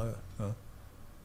La fraternité Saint-Pierre, qui est une fraternité de, dissidents qui ont quitté la fraternité Saint-Pédis lors, lors, des sacres de 1888, si je ne m'abuse. Donc voilà, euh, donc la réponse pour moi c'est messe de Saint-Pie V, quelle que soit l'obédience euh, en question. Pascal Moget vous demande ce que vous pensez de euh, Julien Rochdy, Papacito, Baptiste Marché, Cro-Blanc et de, cette équipe de youtubeurs qu'on dit de droite. Poubelle, candole. Je répondre rapidement. Aucun, aucun n'a le moindre intérêt. chacun mériterait un commentaire. Bon, ce sont vraiment des gens alors c'est vraiment, si vous voulez, il faut dénoncer les candoles parce que ça, fait beaucoup de mal à la vraie droite. Hein. Julien Rochdy, je me rappelle sur Twitter, euh, quand j'avais un compte Twitter, euh, dénoncer, les les, antisémites. On reconnaît un candole euh, et un traître au fait qu'il dénonce les antisémites. Je ne dis pas qu'il faut, dire antisémite, moi je, je, suis ni judéophobe, ni judéophile, encore moins judéo-servile, je suis judéocritique. Voilà ce que je vous propose d'être sans exagérer le, poids des juifs dans la société. Hein. Et donc, euh, Julien Rochdy est un, est un, candole prétentieux qui est en réalité bas de plafond. Hein, parce que je me rappelle, quand je lisais ces textes, parce que ça fait quand même quelques temps que je ne le lis plus, je n'ai pas de temps à perdre, il avait dit euh, un texte prétentieux, il disait Pour moi, Nietzsche, c'est ce sont, c'est une paire de lunettes. Vous voyez? D'accord. Euh, nous avons un don de Didier Ross qui nous donne 10 euros. Merci Didier. Merci Didier Ross. Que pensez-vous du nouveau programme d'intelligence artificielle GPT-3 soutenu par Elon Musk? Ces résultats sont assez impressionnants. Je crois qu'ils ne sont pas du tout impressionnants, contrairement à ce que, contrairement à ce que vous dites. Euh, D'abord, l'intelligence artificielle est un mythe. Pour l'instant, il n'y a pas d'intelligence artificielle. hein. Euh, les, les gens qui ont lancé ça ont reconnu que c'était un terme de propagande. D'ailleurs, euh, j'avais fait un, un billet sur Facebook euh, il y a quelque temps, 2-3 ans, à ce propos, quand j'avais j'avais lu euh, un article sur euh, le, le programme de, je crois que c'est Amazon, non C'est Alexia, c'est ça hein? Alexa Alexa. Alexa. Alexa. Euh, on s'aperçoit qu'il y a euh, des milliers de gens qui corrigent la prétendue intelligence artificielle, qui ne réussissent pas tout seul à comprendre. hein. Et, d'ailleurs, c'est une industrie qui marche bien dans le monde. À Madagascar, par exemple, il y a plusieurs milliers de gens euh, qui sont payés pour euh, constamment corriger. euh, ce, sont les, soutiens de l'intelligence artificielle, vous voyez. Il y a derrière des, êtres humains, en chair et en os. Donc, je crois pas. Je crois qu'Elon Musk est, un, génie des affaires. il a réussi à développer des choses extraordinaires, mais lorsqu'il veut faire de la véritable innovation complète, bah, il, se, fourvoie. hein. Son, fameux, euh, son fameux tunnel euh, euh, une utopie, ça ne fonctionne pas. Vous savez, il a fait un tunnel où il, imagine qu'il il va faire fonctionner des trains en lévitation. Bon, voilà, donc je crois que, je crois que tout ça, tout ça n'est pas du tout impressionnant. Je crois que c'est- c'est, l'hyperloop? Hyperloop, c'est ça, Hyperloop. Non, non, non, il- vous comprenez, Elon Musk a créé, ou en tout cas développé, euh, PayPal. Bon, c'était une bonne idée, mais pas génial. Bon. Ensuite, il a racheté Tesla, qui était, une petite entreprise, il a développé énormément, voiture électrique. Ensuite, il a eu une, idée géniale de pouvoir euh, euh, récupérer les fusées. C'est complètement idiot d'envoyer une fusée qui, qui est détruite. Il faut que la fusée puisse revenir et qu'on puisse la réutiliser. Ça donné SpaceX. Ça donné SpaceX. Et ensuite, euh, il a créé Starlink, qui n'est pas original euh, dans son principe. C'est un réseau de satellites qui diffuse euh, Internet. Mais, comme il est meilleur que les autres, son système marche mieux. Au lieu d'avoir des sat- satellites géostationnaires, il a des satellites de basse altitude. Bon. Et, donc, Starlink, ça va faire sa fortune. Il paraît que le budget de, l'Internet, euh, on peut l'estimer, le budget de l'Internet satellitaire, à terme, enfin les chiffres d'affaires plutôt, le marché, c'est l'ordre de 1 trillion euh, de dollars, euh, 1000 milliards de, de- 1000 milliards de dollars, ou autant d'euros. Bon. Euh, Si, imaginez qu'il emporte 50% de ce marché, ce qui n'est pas du tout illusoire, même s'il n'a que 30%, vous vous rendez compte ce que ça fait? Donc euh, on comprend que cet homme soit le plus riche du monde. Alors j'ai lu récemment qu'il avait été détrôné par, euh, par euh, Ar- Arnaud, euh, comment s'appelle, le, le- le LVMH. Euh, et, euh, Monsieur Arnaud, quel est son prénom déjà Bernard Arnaud, Bernard Arnault Bernard Arnaud, c'est ça. Ah oui. Bernard Arnaud. Euh, je ne sais pas si c'est vrai, en tout cas, bon, euh, on est dans, la- on est dans l'ordre de plusieurs centaines, de plus de 100 milliards de dollars, c'est- donc c'est considérable. Alors, Down Dark Side of the Moon euh, vous demande. Parlez, parlez français, cher monsieur. C'est un pseudonyme. Ah ouais, Il bah, parle français dans sa question. Euh, parlez français euh, dans votre, dans votre nom. Le pape prône-t-il la paix en se focalisant sur une seule idéologie venue de l'Ouest sans jamais réellement comprendre ce qu'il se passe dans le monde? Le pape, le pape est cosmopolite et les cosmopolites se mettent une idéologie. Il comprend, il comprend ce qu'il il- comprend, mais il est cosmopolite, donc voilà, il veut la destruction des nations. C'est un ennemi, un ennemi de la nation, euh, euh, voilà. et en réalité, ce, ce pape est un ennemi de la religion, puisque c'est un hérétique. D'ailleurs, euh, pouvez-vous rappeler les implications du, fi- filioque dans le credo de l'Église et les divergences que cela euh, a euh, impliquées et qui ont découlé du refus de l'Église grecque de l'intégrer dans son credo? Oui, alors ça, c'est un, sujet théologique puissant et difficile. Dans le, credo, le, credo, le je crois en Dieu des, chrétiens, des, chrétiens, pas seulement des catholiques d'ailleurs, en résumé, c'est je crois en Dieu le Père, je crois en Jésus-Christ son Fils unique, et je crois au Saint-Esprit, qui est Seigneur et qui donne la vie, qui reçoit même adoration et même gloire, qui procède du Père et du Fils. Alors, et du Fils en latin, ça se dit filioque. Et ce filioque est une addition qui a été faite par euh, un concile, euh, un concile euh, ré- euh, régional de, d'Espagne vers le 8e siècle, je crois que c'est un concile de, Tolède, il me semble. Euh, ça a été repris par Charlemagne, et finalement le pape en 1015 l'a euh, introduit euh, dans le credo de tous les catholiques. Ce que les orientaux, les byzantins, qui dépendaient du patriarche de Constantinople, ont refusé.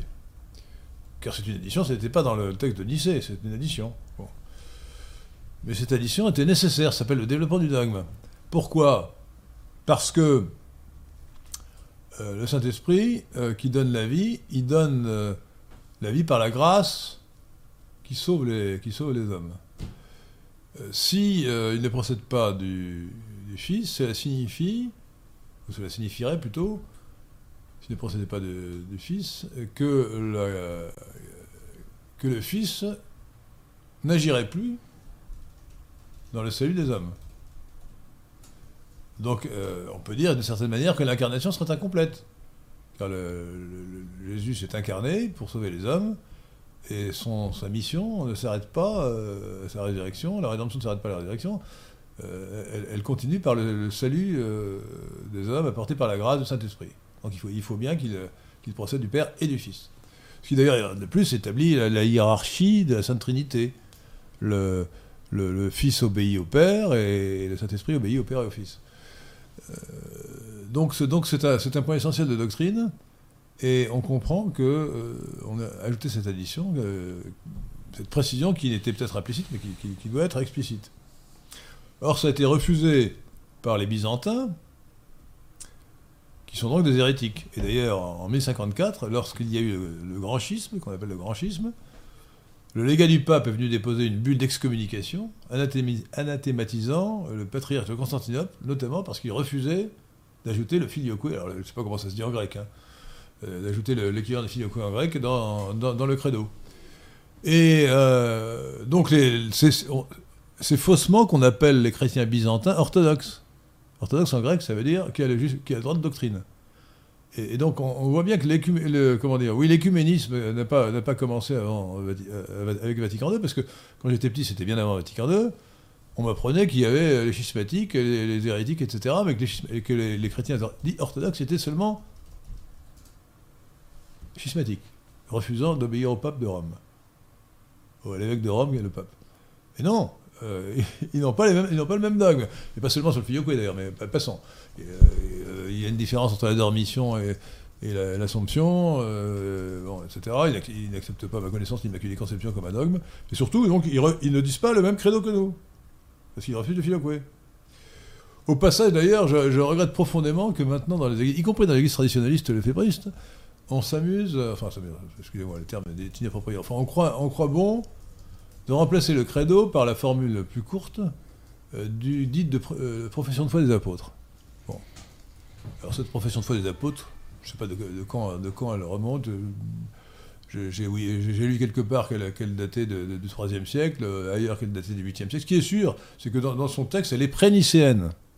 Concile de Nicée 325, la Sainte Trinité, je crois Dieu le Père, au Fils et au Saint-Esprit. Là, on dit je crois, je Dieu le Père, je crois au Fils, et on dit ensuite dans une seule phrase, je crois au Saint-Esprit, à la Sainte Église catholique, à la communion des saints, etc. Donc on met le Saint-Esprit,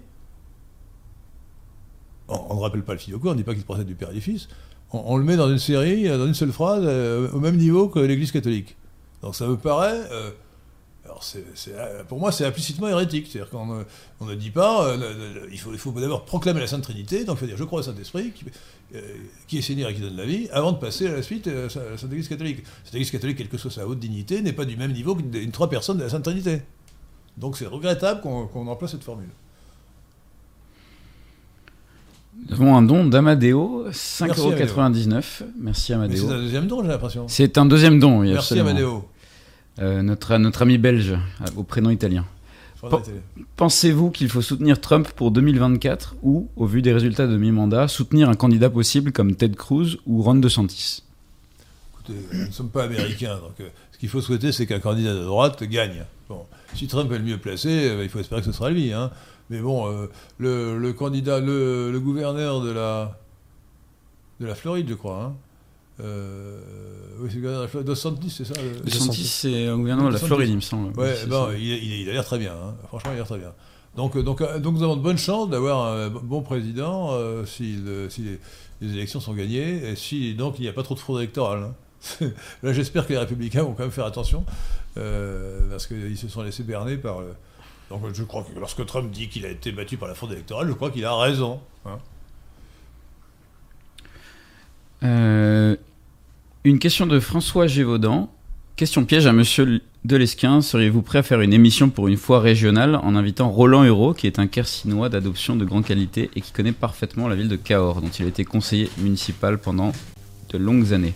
J'ai déjà invité Roland Hureau, mais c'était sur, euh, c'était sur euh, l'évangile, le Christ. Jésus et les Juifs dans le Nouveau Testament, et je vais vous. Voilà, n'étions pas tout à fait d'accord sur, sur l'analyse, mais bon, c'est une excellente émission que je vais remettre dans le, dans le chat. Dans le quoi dans, le, dans la discussion. Dans le fil de discussion. Dans le clavardage, dans, le fil de discussion. Donc, euh, bon, attendez. Euh, pouvez-vous mettre une pièce dans le cochon, s'il vous plaît? Ah, Oui, absolument. Hein? Tout de suite. Voilà, notre ami Patrick Catema a commis une grave faute contre la langue française. Il a dit chat. Et alors, pour, voilà, il fallait dire, évidemment, fil de discussion. Alors, vous allez entendre le bruit. Voilà, la pièce est tombée dans, dans le cochon. Voilà le cochon. Donc, euh, alors, cela dit, bon, moi, moi je, je alors je peux inviter euh, Roland Hérault, qui, certainement, euh, qui pourrait certainement parler pendant deux heures du Quercy. Moi, je ne pourrais pas en dire grand-chose. Je connais un peu le Quercy, j'y suis allé, mais bon, euh, évidemment, je peux potasser un guide, un guide vert du, du Quercy, justement, mais je ne suis pas très compétent sur le sujet. donc pourquoi pas, moi, mais bon, peut-être qu'il faudrait deux, ou trois invités à ce moment-là, donc pas un seul pour parler du Quercy. Oui. Mais les régions de France sont tellement magnifiques. la, France, la France est un pays si, beau le Quercy, euh, le Quercy est magnifique aussi. Hein. Remarquez, euh, je préfère le, Périgord, honnêtement. Hein. Le Périgord, c'est extraordinaire. Au Périgord, vous avez tout. Il y a tout au Périgord. Il y a euh, la beauté des, paysages, la beauté des monuments, l'histoire et, même la, préhistoire. Y a-t-il la beauté des femmes au Périgord? Ah, vous êtes un peu, un peu, je, n'oserais dire obsédé, mais enfin, obsessionnel, non, un, peu obsessionnel. Euh, les, femmes de France sont toutes belles, donc euh, leur diversité. Et donc au, Périgord, elles sont belles aussi, absolument. voilà, Ça me semble être une merveilleuse région. je ne connais pas. Allé, je n'avais dû que pour ma femme, rassurez-vous. Euh, une question de Maître Yoda en parlant de femmes, justement. Question faut-il défendre une femme inconnue agressée dans la rue au risque d'être tuée, blessée et de se prendre la justice anti-blanche sur la tête? Le, devoir, c'est de se porter au secours d'une personne qui est attaquée, surtout si c'est une femme. Alors cela dit, bon, euh, si, vous avez euh, en face de vous 10 personnes armées jusqu'aux dents, euh, il vaut mieux appeler les polices secours tout de suite. Oui, on a le devoir de se porter, il faut être chevaleresque. Chevaleresque, mais pas stupide, je pense. Pas stupide, il faut encore qu'on puisse vraiment la sauver. C'est ça. Peut-être qu'il faut être intelligent, faire diversion, faire quelque chose, mais voilà, mais euh, photographier les, gens pour qu'on puisse les retrouver, euh, oui, ce genre de choses. Mais le, suicide n'est pas une bonne, bonne politique. Hmm. Que pensez-vous de la visite de Zelensky à la Maison Blanche en plein congrès américain? Oh, C'est parfaitement déplacé. Enfin, ce Zelensky est un pitre. Et, euh, le, niveau de, le niveau de la superclasse mondiale actuellement, c'est vraiment de mettre au premier plan le pitre Zelensky. Vraiment. Je, vous rappelle, euh, si vous ne l'avez pas vu, euh, regardez sur Internet, vous trouverez la scénette, S-A-Y-N-E T-E, je vous rappelle, la scénette, en anglais sketch, où on voit Zelensky inventer le piano à queue. Hein. C'est-à-dire qu'ils sont... Littéralement. donc voilà, ils sont, il est avec deux hommes, derrière un piano, et ils ont les mains en l'air, leur pantalon est par terre, et, apparemment ils jouent du piano. évidemment, c'est un trucage, mais ils veulent faire croire qu'ils jouent du piano avec leur queue. Donc on peut dire Zelensky, l'inventeur du piano à queue. Donc c'est un pitre ignoble, quoi. Ignoble. Euh, une question de Brice euh, Refrard. Que pensez-vous des allers-retours d'Emmanuel Macron au Qatar et de son attitude au cours de la finale de la Coupe du Monde de balle au pied Notamment avec, ça c'est mon commentaire, avec Kylian Mbappé quand il, il a, le féliciter. son, comportement, alors certains disent qu'il était drogué jusqu'au cou, pour, être cocaïne, euh, j'en sais rien, mais en tout cas, il, a été aucune dignité. Cet homme est, cet homme est une. Cet homme est une caricature, enfin, un personnage grotesque et détestable. C'est également un pitre comme Zelensky. Hein. C'est un pitre, euh, d'une autre manière, et donc il, il, il, est quand même le chef de l'État français, il nous a humiliés. D'ailleurs, quoi qu'on puisse penser des joueurs de l'équipe dite de France, son attitude euh, quand il est allé voir euh, Kylian Mbappé, euh, était ridicule et euh, d'ailleurs ce dernier lui a bien fait euh, ressentir. Enfin, il était complètement insensible euh, l'espèce de réconfort qu'Emmanuel Macron essayait de lui amener. C'est grotesque. Euh, et on peut le comprendre car euh, en, en- perdre une finale de Coupe du Monde, les joueurs, euh, les joueurs sont en quelque sorte endeuillés. C'est pas du tout le moment de. re- Ils ont pas du tout envie d'être instrumentalisés à des fins politiques. Il allait les voir dans les vestiaires et puis une vidéo qui est sortie Oui, où il fait un discours. bah. Emmanuel Macron aime toucher les hommes, surtout lorsqu'ils sont convoïdes. Ouais, ouais. Il était fait. dans la, ouais, dans, dans la vidéo, dans les vestiaires où ils sont tous torse nu, euh, endeuillés juste après. il Ils sont... ça. Mais il, il pourrait réserver ça sur son intimité. Dans l'intimité, les gens font ce qu'ils veulent. Et franchement, là, il est président de la République. Vous vous rendez compte? Pauvre France. Alors, j'ai plus le nom, mais un auditeur tout à l'heure vous demandait si vous utilisez le terme candole pour échapper à la justice. Alors, je crois pouvoir euh, répondre à votre place que euh, c'est pas le cas, mais euh, peut-être pouvez-vous rappeler la définition que vous donnez à ce terme, si l'auditeur a bien mal compris. là, je ne veux pas en quoi je voudrais. Je comprends pas non plus trop bien le lien. Euh, le, pas du tout. Le, le, le candole a une définition précise. J'ai, inventé le terme candole et j'espère l'imposer dans le vocabulaire français qui sera dans quelques années dans le, dans dictionnaire euh, pour traduire l'anglais cuck. J'avais été frappé de la manière dont, dont, euh, Trump avait gagné l'élection, présidentielle et d'abord les primaires républicaines. Lorsqu'il s'est lancé dans la, dans la campagne des primaires, bon, ça devait être en, en 2015, Donald Trump avait 1% dans le premier sondage. 1%. Et il a gagné. Et comment a-t-il gagné? Parce que la droite, la droite dure ou la vraie droite, a politiquement flingué, si vous me permettez l'expression, euh, les, concurrents, les traitant de cuck, qui étaient très violents. Dans votre politique, il faut démolir les gens.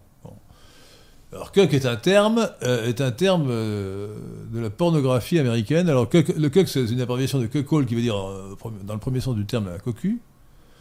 Mais dans, la, pornographie américaine, le cuck est un, est un, un candoliste, euh, au sens que je vais expliquer tout à l'heure, c'est-à-dire un homme qui livre sa femme à un autre homme et qui assiste avec euh, jouissance au fait que sa femme se fait prendre par un autre homme. Et, donc c'est de la pornographie et, c'est de l'anglais. Alors je me suis dit, il faut, trouver, il faut traduire ça. Je suis passé de la pornographie à la mythologie et de l'anglais au français en inventant, par antonomase, le mot candole. Alors, le, roi Candole, c'était roi de Phrygie, je crois, euh, selon la légende ou selon euh, la mythologie, euh, avait donné sa femme. il avait une femme superbement belle, et donc il a donné sa femme à un autre homme et il a assisté à leur débat sexuel avec délectation. Alors pour la petite histoire, l'homme en question c'était Gigès, ou Gigès, qui était le chef de sa garde et qui euh, ne s'est pas contenté de prendre sa femme, mais euh, à sa demande, mais il a fini par tuer le roi, il a pris son royaume. C'est le Gigès, c'est de l'anneau de Gigès, hein, euh, qui rend invisible. Et donc, donc j'ai créé ce terme. Alors le terme, le, terme de, candolisme existe dans la littérature, dans la littérature psychiatrique. Le candolisme existe, et les candolistes sont des, des malades mentaux ou des pervers, des pervers qui justement aiment assister euh, aux débats sexuels de leur femme avec un autre homme. J'ai oublié de préciser d'ailleurs que dans, la- dans- dans le coq américain, c'est en général, ou presque toujours, un, un caucasoïde qui regarde sa femme se faire prendre sexuellement par un, euh, sa femme qui est de préférence blonde aux yeux bleus, par un congoïde. Euh, pour pimenter un peu la chose. hein.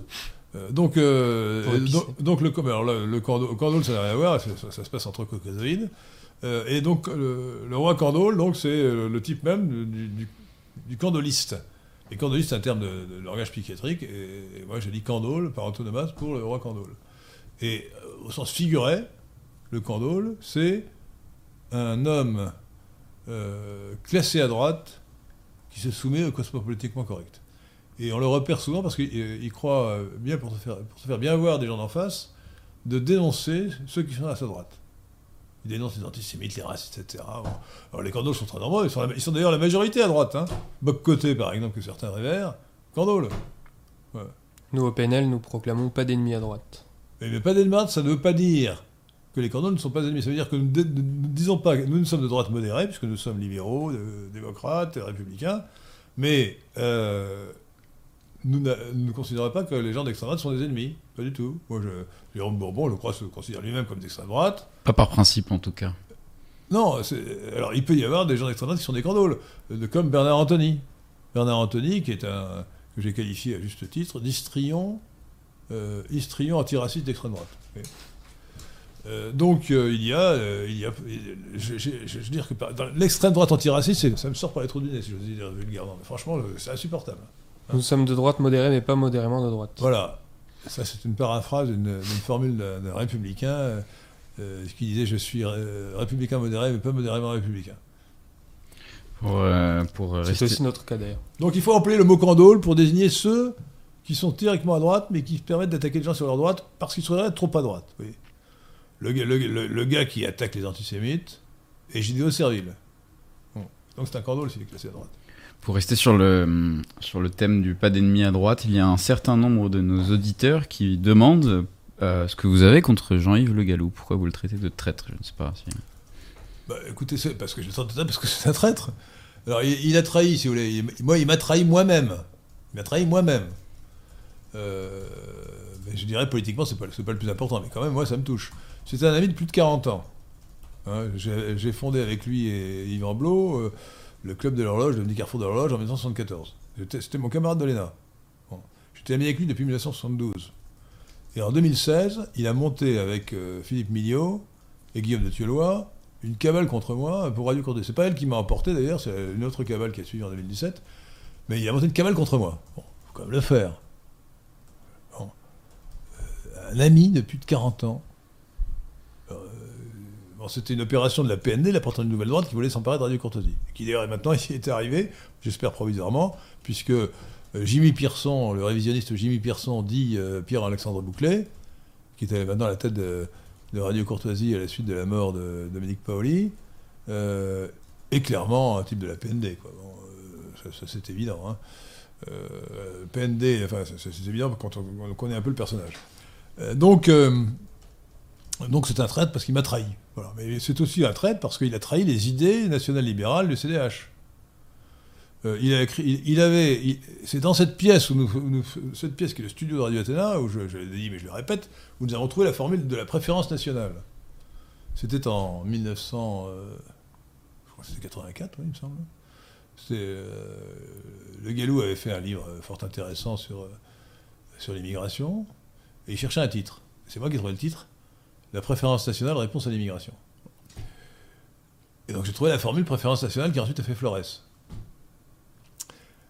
Or, ce salopard de Le de Jean-Yves Le Gallou, a ensuite, quand il s'est rapproché pour se rentrer dans la PND, en fait, il est rentré dans la PND, il faut bien le dire, euh, a troqué la préférence nationale pour la préférence européenne. Ok, d'abord, la préférence européenne, ça n'existe pas, mais euh, la préférence européenne, ça, contredit la préférence nationale. Donc il a abandonné la préférence nationale. Donc maintenant, il est antinational. Donc il a trahi. Il a trahi idéologiquement. Et pas seulement, parce que la, PND, c'est vraiment l'horreur.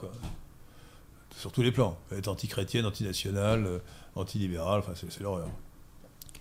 Eric Arius vous demande comment vous envisagez la situation politique de la France pour l'année 2000 pour l'année 2023, pardon, et en particulier comment devrait se comporter ce qui reste euh, de la droite nationale à l'Assemblée? Alors d'abord, euh, je, tiens à dire qu'il est impossible de faire des prévisions. Euh, je vais prendre un bon exemple, c'est les, résultats électoraux du Rassemblement national. Il y avait deux lois qui se vérifiaient toujours jusqu'en 2022 non compris. C'était premièrement que lorsqu'il y avait beaucoup d'abstention, c'était mauvais pour le RN ou FN. L'abstention, euh, les, électeurs euh, RN s'abstenaient davantage. Donc quand il y avait beaucoup d'abstention, c'était mauvais. Et on l'a vu encore en 2021 au régional, puisque les sondages ont surestimé, ont surestimé les résultats du RN. Les sondages ne, pouvant pas apprécier correctement l'abstention différentielle. La deuxième chose, c'est que le, barrage antinational, c'est l'expression qu'il faut employer, qu'on appelle frauduleusement euh, le, le front, le Front républicain, le barrage antinational avait toujours fonctionné, y compris en 2021 au régional. L'exemple L'exemple paradigmatique, c'était vra- c'est- c'est le- l'échec de Thierry Mariani en PACA, en Provence-Alpes-Côte d'Azur. Thierry Mariani était un ancien ministre de Sarkozy, donc pas un gars supposé extrême droite. Il était tête de liste pour les RN. Et euh, la liste de gauche s'est retirée, ce qui est quand même énorme. Le- le- tête de- la tête de liste en question à, renoncer à, je ne sais pas, à 3000 euros par mois pendant 5 ans, simplement pour des, raisons idéologiques. Et les, électeurs de gauche se, sont reportés massivement sur. les, électeurs de gauche se sont reportés massivement sur la liste de, de qui pourtant était théoriquement une liste de droite à leurs yeux. Donc ça a toujours marché. Ça a encore marché d'ailleurs en avril 2022 euh, à la présidentielle. Peut-être dans une moindre mesure, mais quand même. Et miracle, ça n'a pas fonctionné euh, aux législatives. Donc c'était les, législatives, c'était les, les 12 et 19. 11 mai. 11 et 19, je crois. Ah, 12 et 19, non, vous avez 19 juin 2022. Euh, c'est extra, extraordinaire. Il y a beaucoup d'abstention, mais ça n'a pas défavorisé le RN. Et au second tour, le RN a remporté la moitié de ses duels. Soit contre, euh, soit contre le LFI, la NUPES plutôt, euh, soit contre euh, Renaissance, ex-LRM de Macron. C'est incroyable. Alors évidemment, je, pensais avant l'élection que le RN aurait un bon résultat, mais j'imaginais 30 ou 40, pas davantage. Pourquoi il à un bon résultat? Parce que peut expliquer, c'est ce qui explique le résultat final, c'est premièrement grâce à Zemmour, Zemmour, c'est un cas intéressant de ce que Jules Monroe appelait l'hétérotélie. Jules Monroe euh, disait l'hétérotélie, c'est une action politique qui atteint un résultat complètement différent ou inverse de celui qu'on voulait atteindre. Bon, Zemmour voulait supplanter Marine Le Pen, éliminer le, RN et le remplacer par son mouvement Reconquête, et, et si possible être élu président de la République. il, a, il, a, il a, réussi exactement l'inverse. En, en, recentrant Marine Le Pen, il a consacré euh, son succès. Il, a contribué à sa dédiabolisation. Le deuxième facteur, qui était sensible pendant la campagne euh, législative, c'est que les Mélenchon euh, annonçait qu'il allait devenir Premier ministre de cohabitation, et les macronistes ont eu peur de Mélenchon. Ils ont considéré que Mélenchon était électoralement l'ennemi principal. Donc ils ont fait campagne contre lui. Ils n'ont pas donné d'instruction de consigne de vote précise dans le cas de duel NUPES, euh.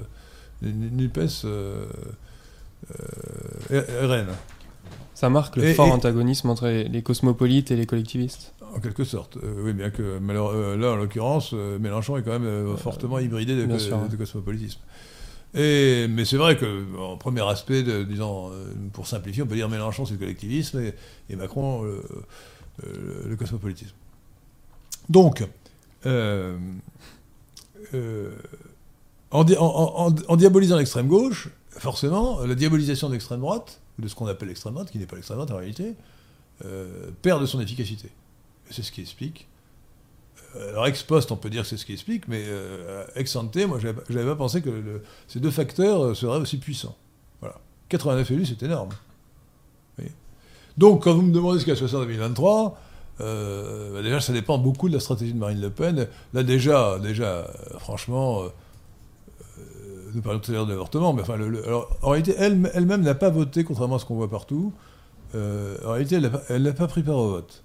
Donc on pas, elle n'a pas voté pour l'introduction de l'avortement dans la Constitution. Mais la majorité des élus RN ont voté pour, dont évidemment les, militants LGBT comme euh, euh, Sébastien Chenu, Julien Odo, etc. donc franchement, le, départ de Philippot n'a pas amélioré les choses, ce sont encore des, militants LGBT qui donnent le là euh, au RN. Donc, euh, donc c'est monstrueux. Le RN aurait dû au minimum s'abstenir, et même il aurait dû euh, voter contre l'introduction de en disant moi je ne veux pas remettre en cause la loi, c'est déjà, déjà pitoyable, mais a fortiori, vouloir l'inscrire dans la Constitution, c'est monstrueux. Monstrueux Et tout ça de plus uniquement parce qu'il y a une décision de la Cour suprême américaine. C'est vraiment. On marche sur la tête. Hein.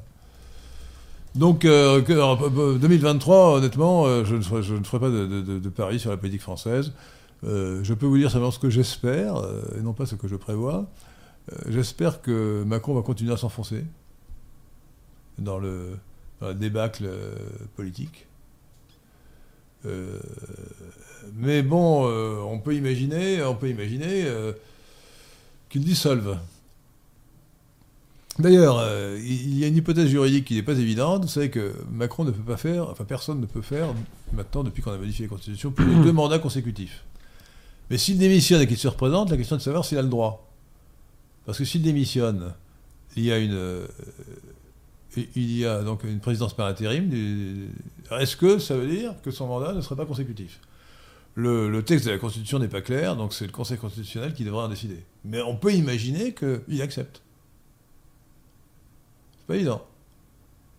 Le, texte dit euh, il ne peut pas y avoir deux mandats consécutifs.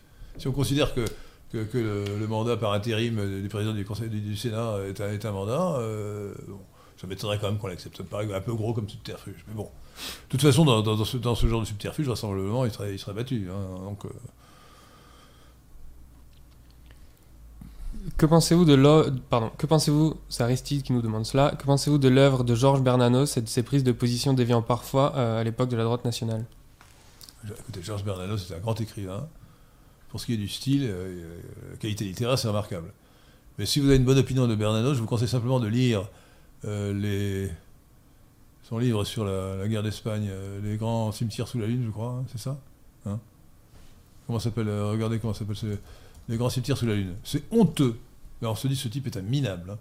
Vraiment un type minable. Un type qui a écrit, des choses pareilles. Sur le fond, ce type D'ailleurs, le, gars, le gars, pour pas, pas se battre, il est allé euh, se réfugier au Brésil pour ne pas risquer d'être emmené dans l'armée française. Donc, donc ce, type est vraiment un imposteur total. Hein. Donc les gens de droite qui croient intelligents de se référer à Bernanos n'ont rien compris.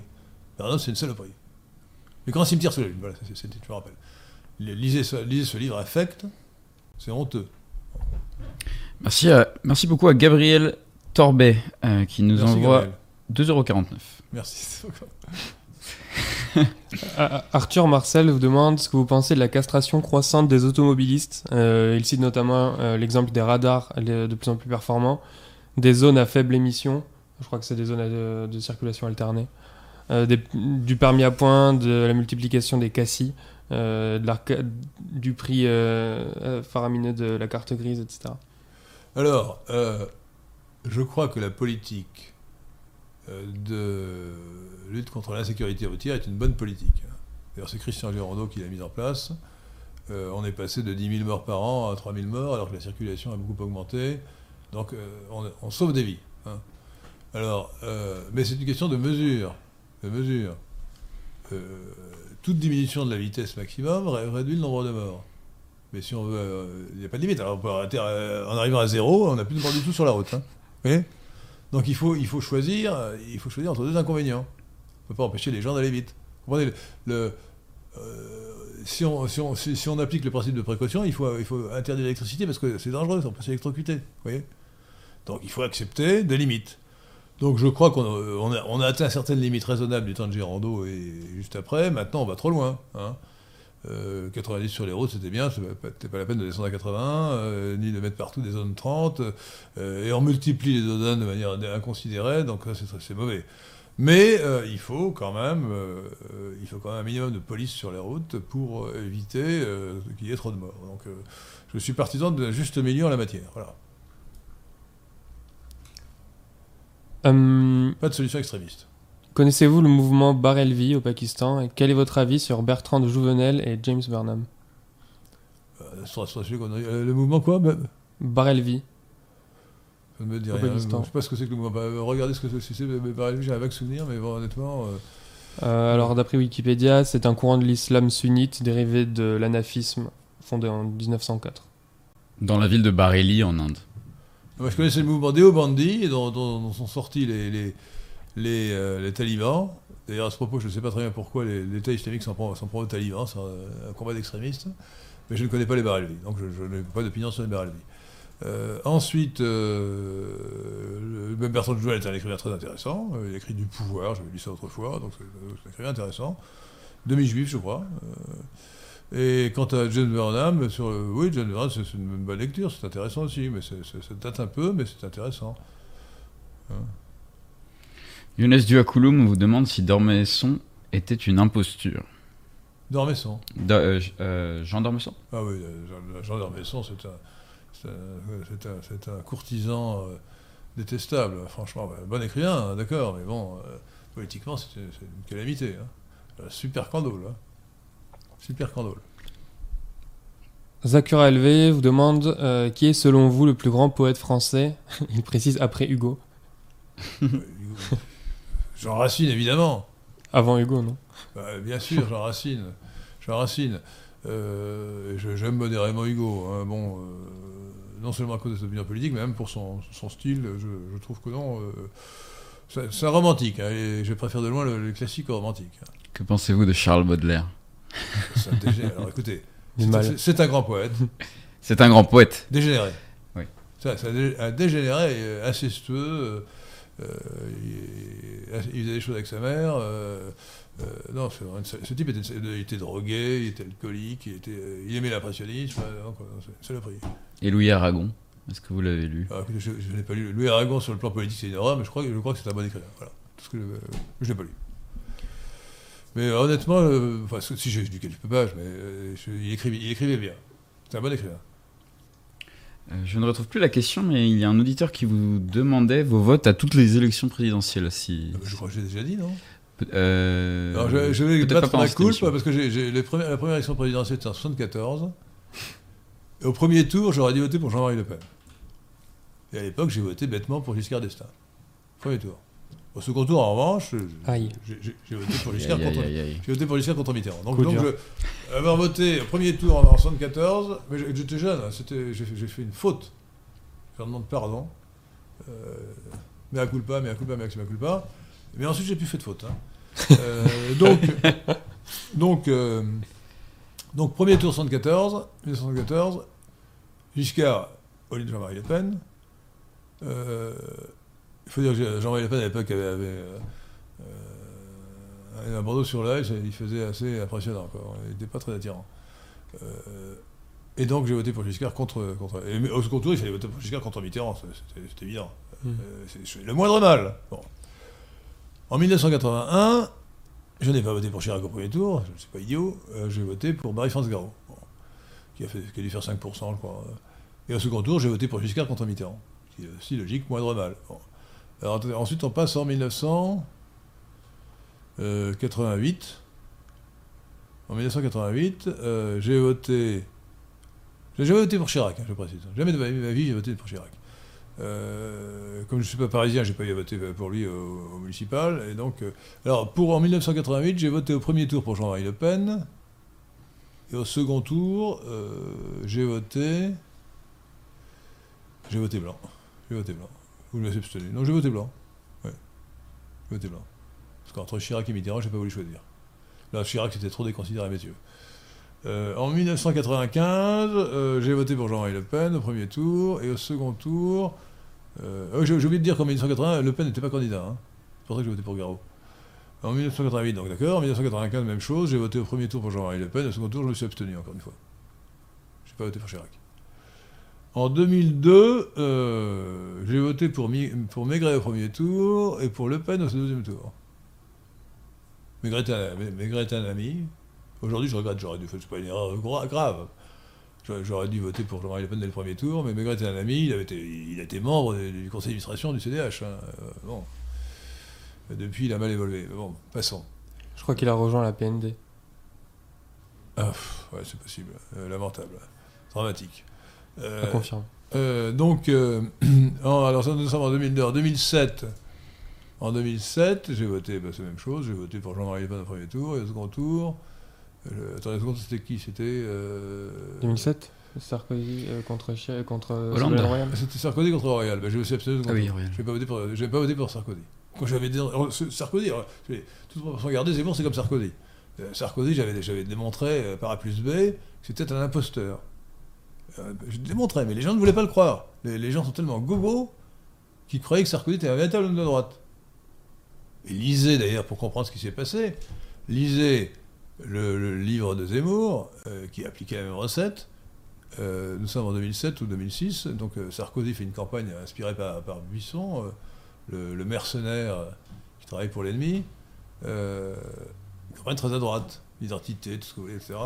Et euh, Zemmour dit c'est, c'est curieux de la part de, Sarkozy. Euh, Minck était, étant euh, le, juif Minck, donc frère de race de, enfin frère de race, on peut pas dire ça parce qu'il est des Ashkénazes.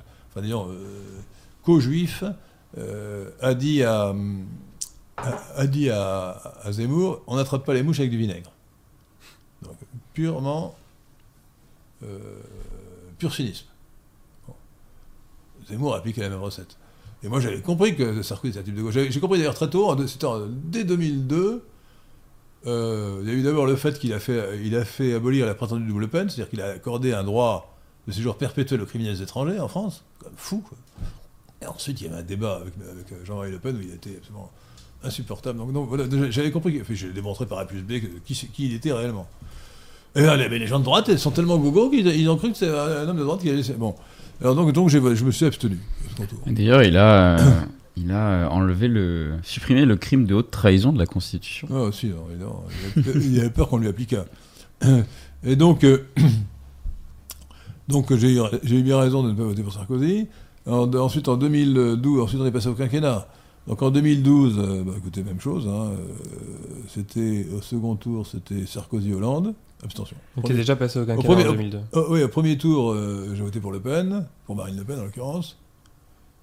Euh, et en 2017, même chose, j'ai voté pour. Euh, ben non, là, j'ai voté pour, Jean- pour Marine Le Pen aux deux tours. hein. Et en 2022 aussi. Voilà. Donc vous avez, vous avez tous mes votes. Nous avons l'historique. et j'ai et j'ai un seul regret c'est une 74. faute en 74. Bon. J'ai quand même des circonstances. Vous êtes vous êtes rattrapé. hein. Vous êtes Je rattrapé. suis rattrapé. Gabriel Torbet euh, fait un don de 11,99€ et il vous demande Merci. ce que vous pensez du travail d'Emmanuel Ratier. Euh, accessoirement, quel homme était-il en privé? Je sais pas si c'est. euh, Ah bah, je l'ai connu, je l'ai connu en privé. Et, mais malheureusement, il, il est mort prématurément. Je oui, c'était pas un ami proche, c'est un ami. Je l'avais nommé patron d'émission à Radio. Jusqu'à sa- il est resté jusqu'à sa mort. Et alors, il était. Euh, il n'était pas de- des mêmes idées que nous, il n'était pas national-libéral. Je, je- ne travaillerai pas des secrets sur ses vraies convictions, mais franchement, non. Euh, mais c'était un type bien, sérieux. Et maintenant, euh, sa, revue fait des documents complètement dégénérés. hein. Dans un premier temps, j'ai cru que ça, ils allaient maintenir le cap. Mais maintenant, c'est complètement dégénéré. Donc, c'était quelqu'un de bien, courageux. malheureusement, il était inconscient. Le gars, il avait une attaque. Je me rappelle, je, je lui ai fait deux fois, je lui, ai appelé à la responsabilité. La première fois, c'était, j'avais été euh, euh, à l'époque, je voulais encore m'entendre avec la PND. Et il y avait donc eu un colloque euh, en mémoire de Dominique Vénère qui venait de se donner la, mort. Ça devait être en 2013. Nous sortons du colloque, nous allons dans un café, et je vois Emmanuel Ratier qui prend une bière. Je lui dis, mais enfin Emmanuel, t'as une attaque, un AVC. Il faut arrêter tout alcool. Non. Et je me rappelle, la dernière fois que je l'ai vu, c'était dans une cérémonie, euh, c'était un an avant sa mort, ou six mois avant sa mort. J'ai vu qu'il était tout rouge, je lui ai dit, et il prenait un verre de vin, je lui ai dit, tu- je lui ai dit, Emmanuel, tu es en danger. Il est mort six mois après. Donc, euh, donc, attention, si on vous avertit, soyez prudent. hein. Il faut parfois arrêter complètement l'alcool. L'abus d'alcool est dangereux pour la santé. Et à un certain degré, il faut arrêter totalement. Consommer avec modération. Ah non, mais si on est un AVC, il ne faut pas consommer avec modération, il faut plus prendre une goutte d'alcool. AVC égale plus d'alcool. Fini. C'est bien, Sébastien Hant euh, vous demande Il nous reste, il nous reste 5 minutes, hein, donc il faut. vos chanteurs Allez, et vos cantatrices préférées. D'opéra, bien sûr. Je ne retiens pas les noms. Votre opéra préféré? Euh, bon, alors je peux vous dire mes opéras préférés, mais je ne retiens pas les noms des, des- des cantatrices, euh, donc je, je, je, je vais dire des bêtises. Euh, Maria Callas, c'est bien une grande, canta- une grande cantatrice, mais il y en a be- beaucoup d'autres. Je me rappelle euh, une, arménienne, euh, dont j'ai oublié le nom, euh, qui chante les bijoux de Fausse, l'air des bijoux de Fausse de, manière mer- merveilleuse. Les trois plus grands opéras pour moi, c'est La Norma de Bellini, Tristan de Wagner et Don Giovanni de Mozart. Il y en a beaucoup d'autres qui sont, qui sont merveilleux, fantastiques. Je suis obligé de dire que, bien que je n'aime pas sur le fond le vérisme de, Puccini, euh, Tosca, c'est quand même la musique est, extraordinaire. le scénario est terrible, c'est du vérisme. Donc c'est, vraiment de, ce point de vue-là, c'est d'art dégénéré, mais la musique est magnifique. Euh, et, et, et mais je ne voudrais pas non plus oublier de, de, saluer Faust. Alors Faust, c'est, peut-être pas aussi, aussi bien que l'opéra Faust de Gounod, c'est peut-être pas aussi bien au même niveau que les trois que, que les trois que j'ai cités, mais c'est un très grand opéra. Et j'en veux beaucoup à Tintin d'avoir ridiculisé la Castafiore et avec l'air des bijoux de Faust. Mais écoutez, l'air des bijoux de Faust, c'est, c'est- un bijou, si j'ose dire. C'est, fantastique, c'est d'une beauté extraordinaire. L'air des bijoux de Faust, euh, où il était un roi de Tulé, mais l'air des bijoux de Faust en lui-même, c'est, prodigieux. C'est magnifique. C'est un chef-d'œuvre. Et puis, euh, c'est pas pour rien que nous, passons euh, le cœur des soldats de, Faust, de Gounod, hein, comme, euh, introduction musicale. Non, donc voilà. Donc je ne vous donnerai pas de nom, je, ne retiens pas les noms. Je me rappelle de prendre Alzheimer, c'est tout. Aloïs.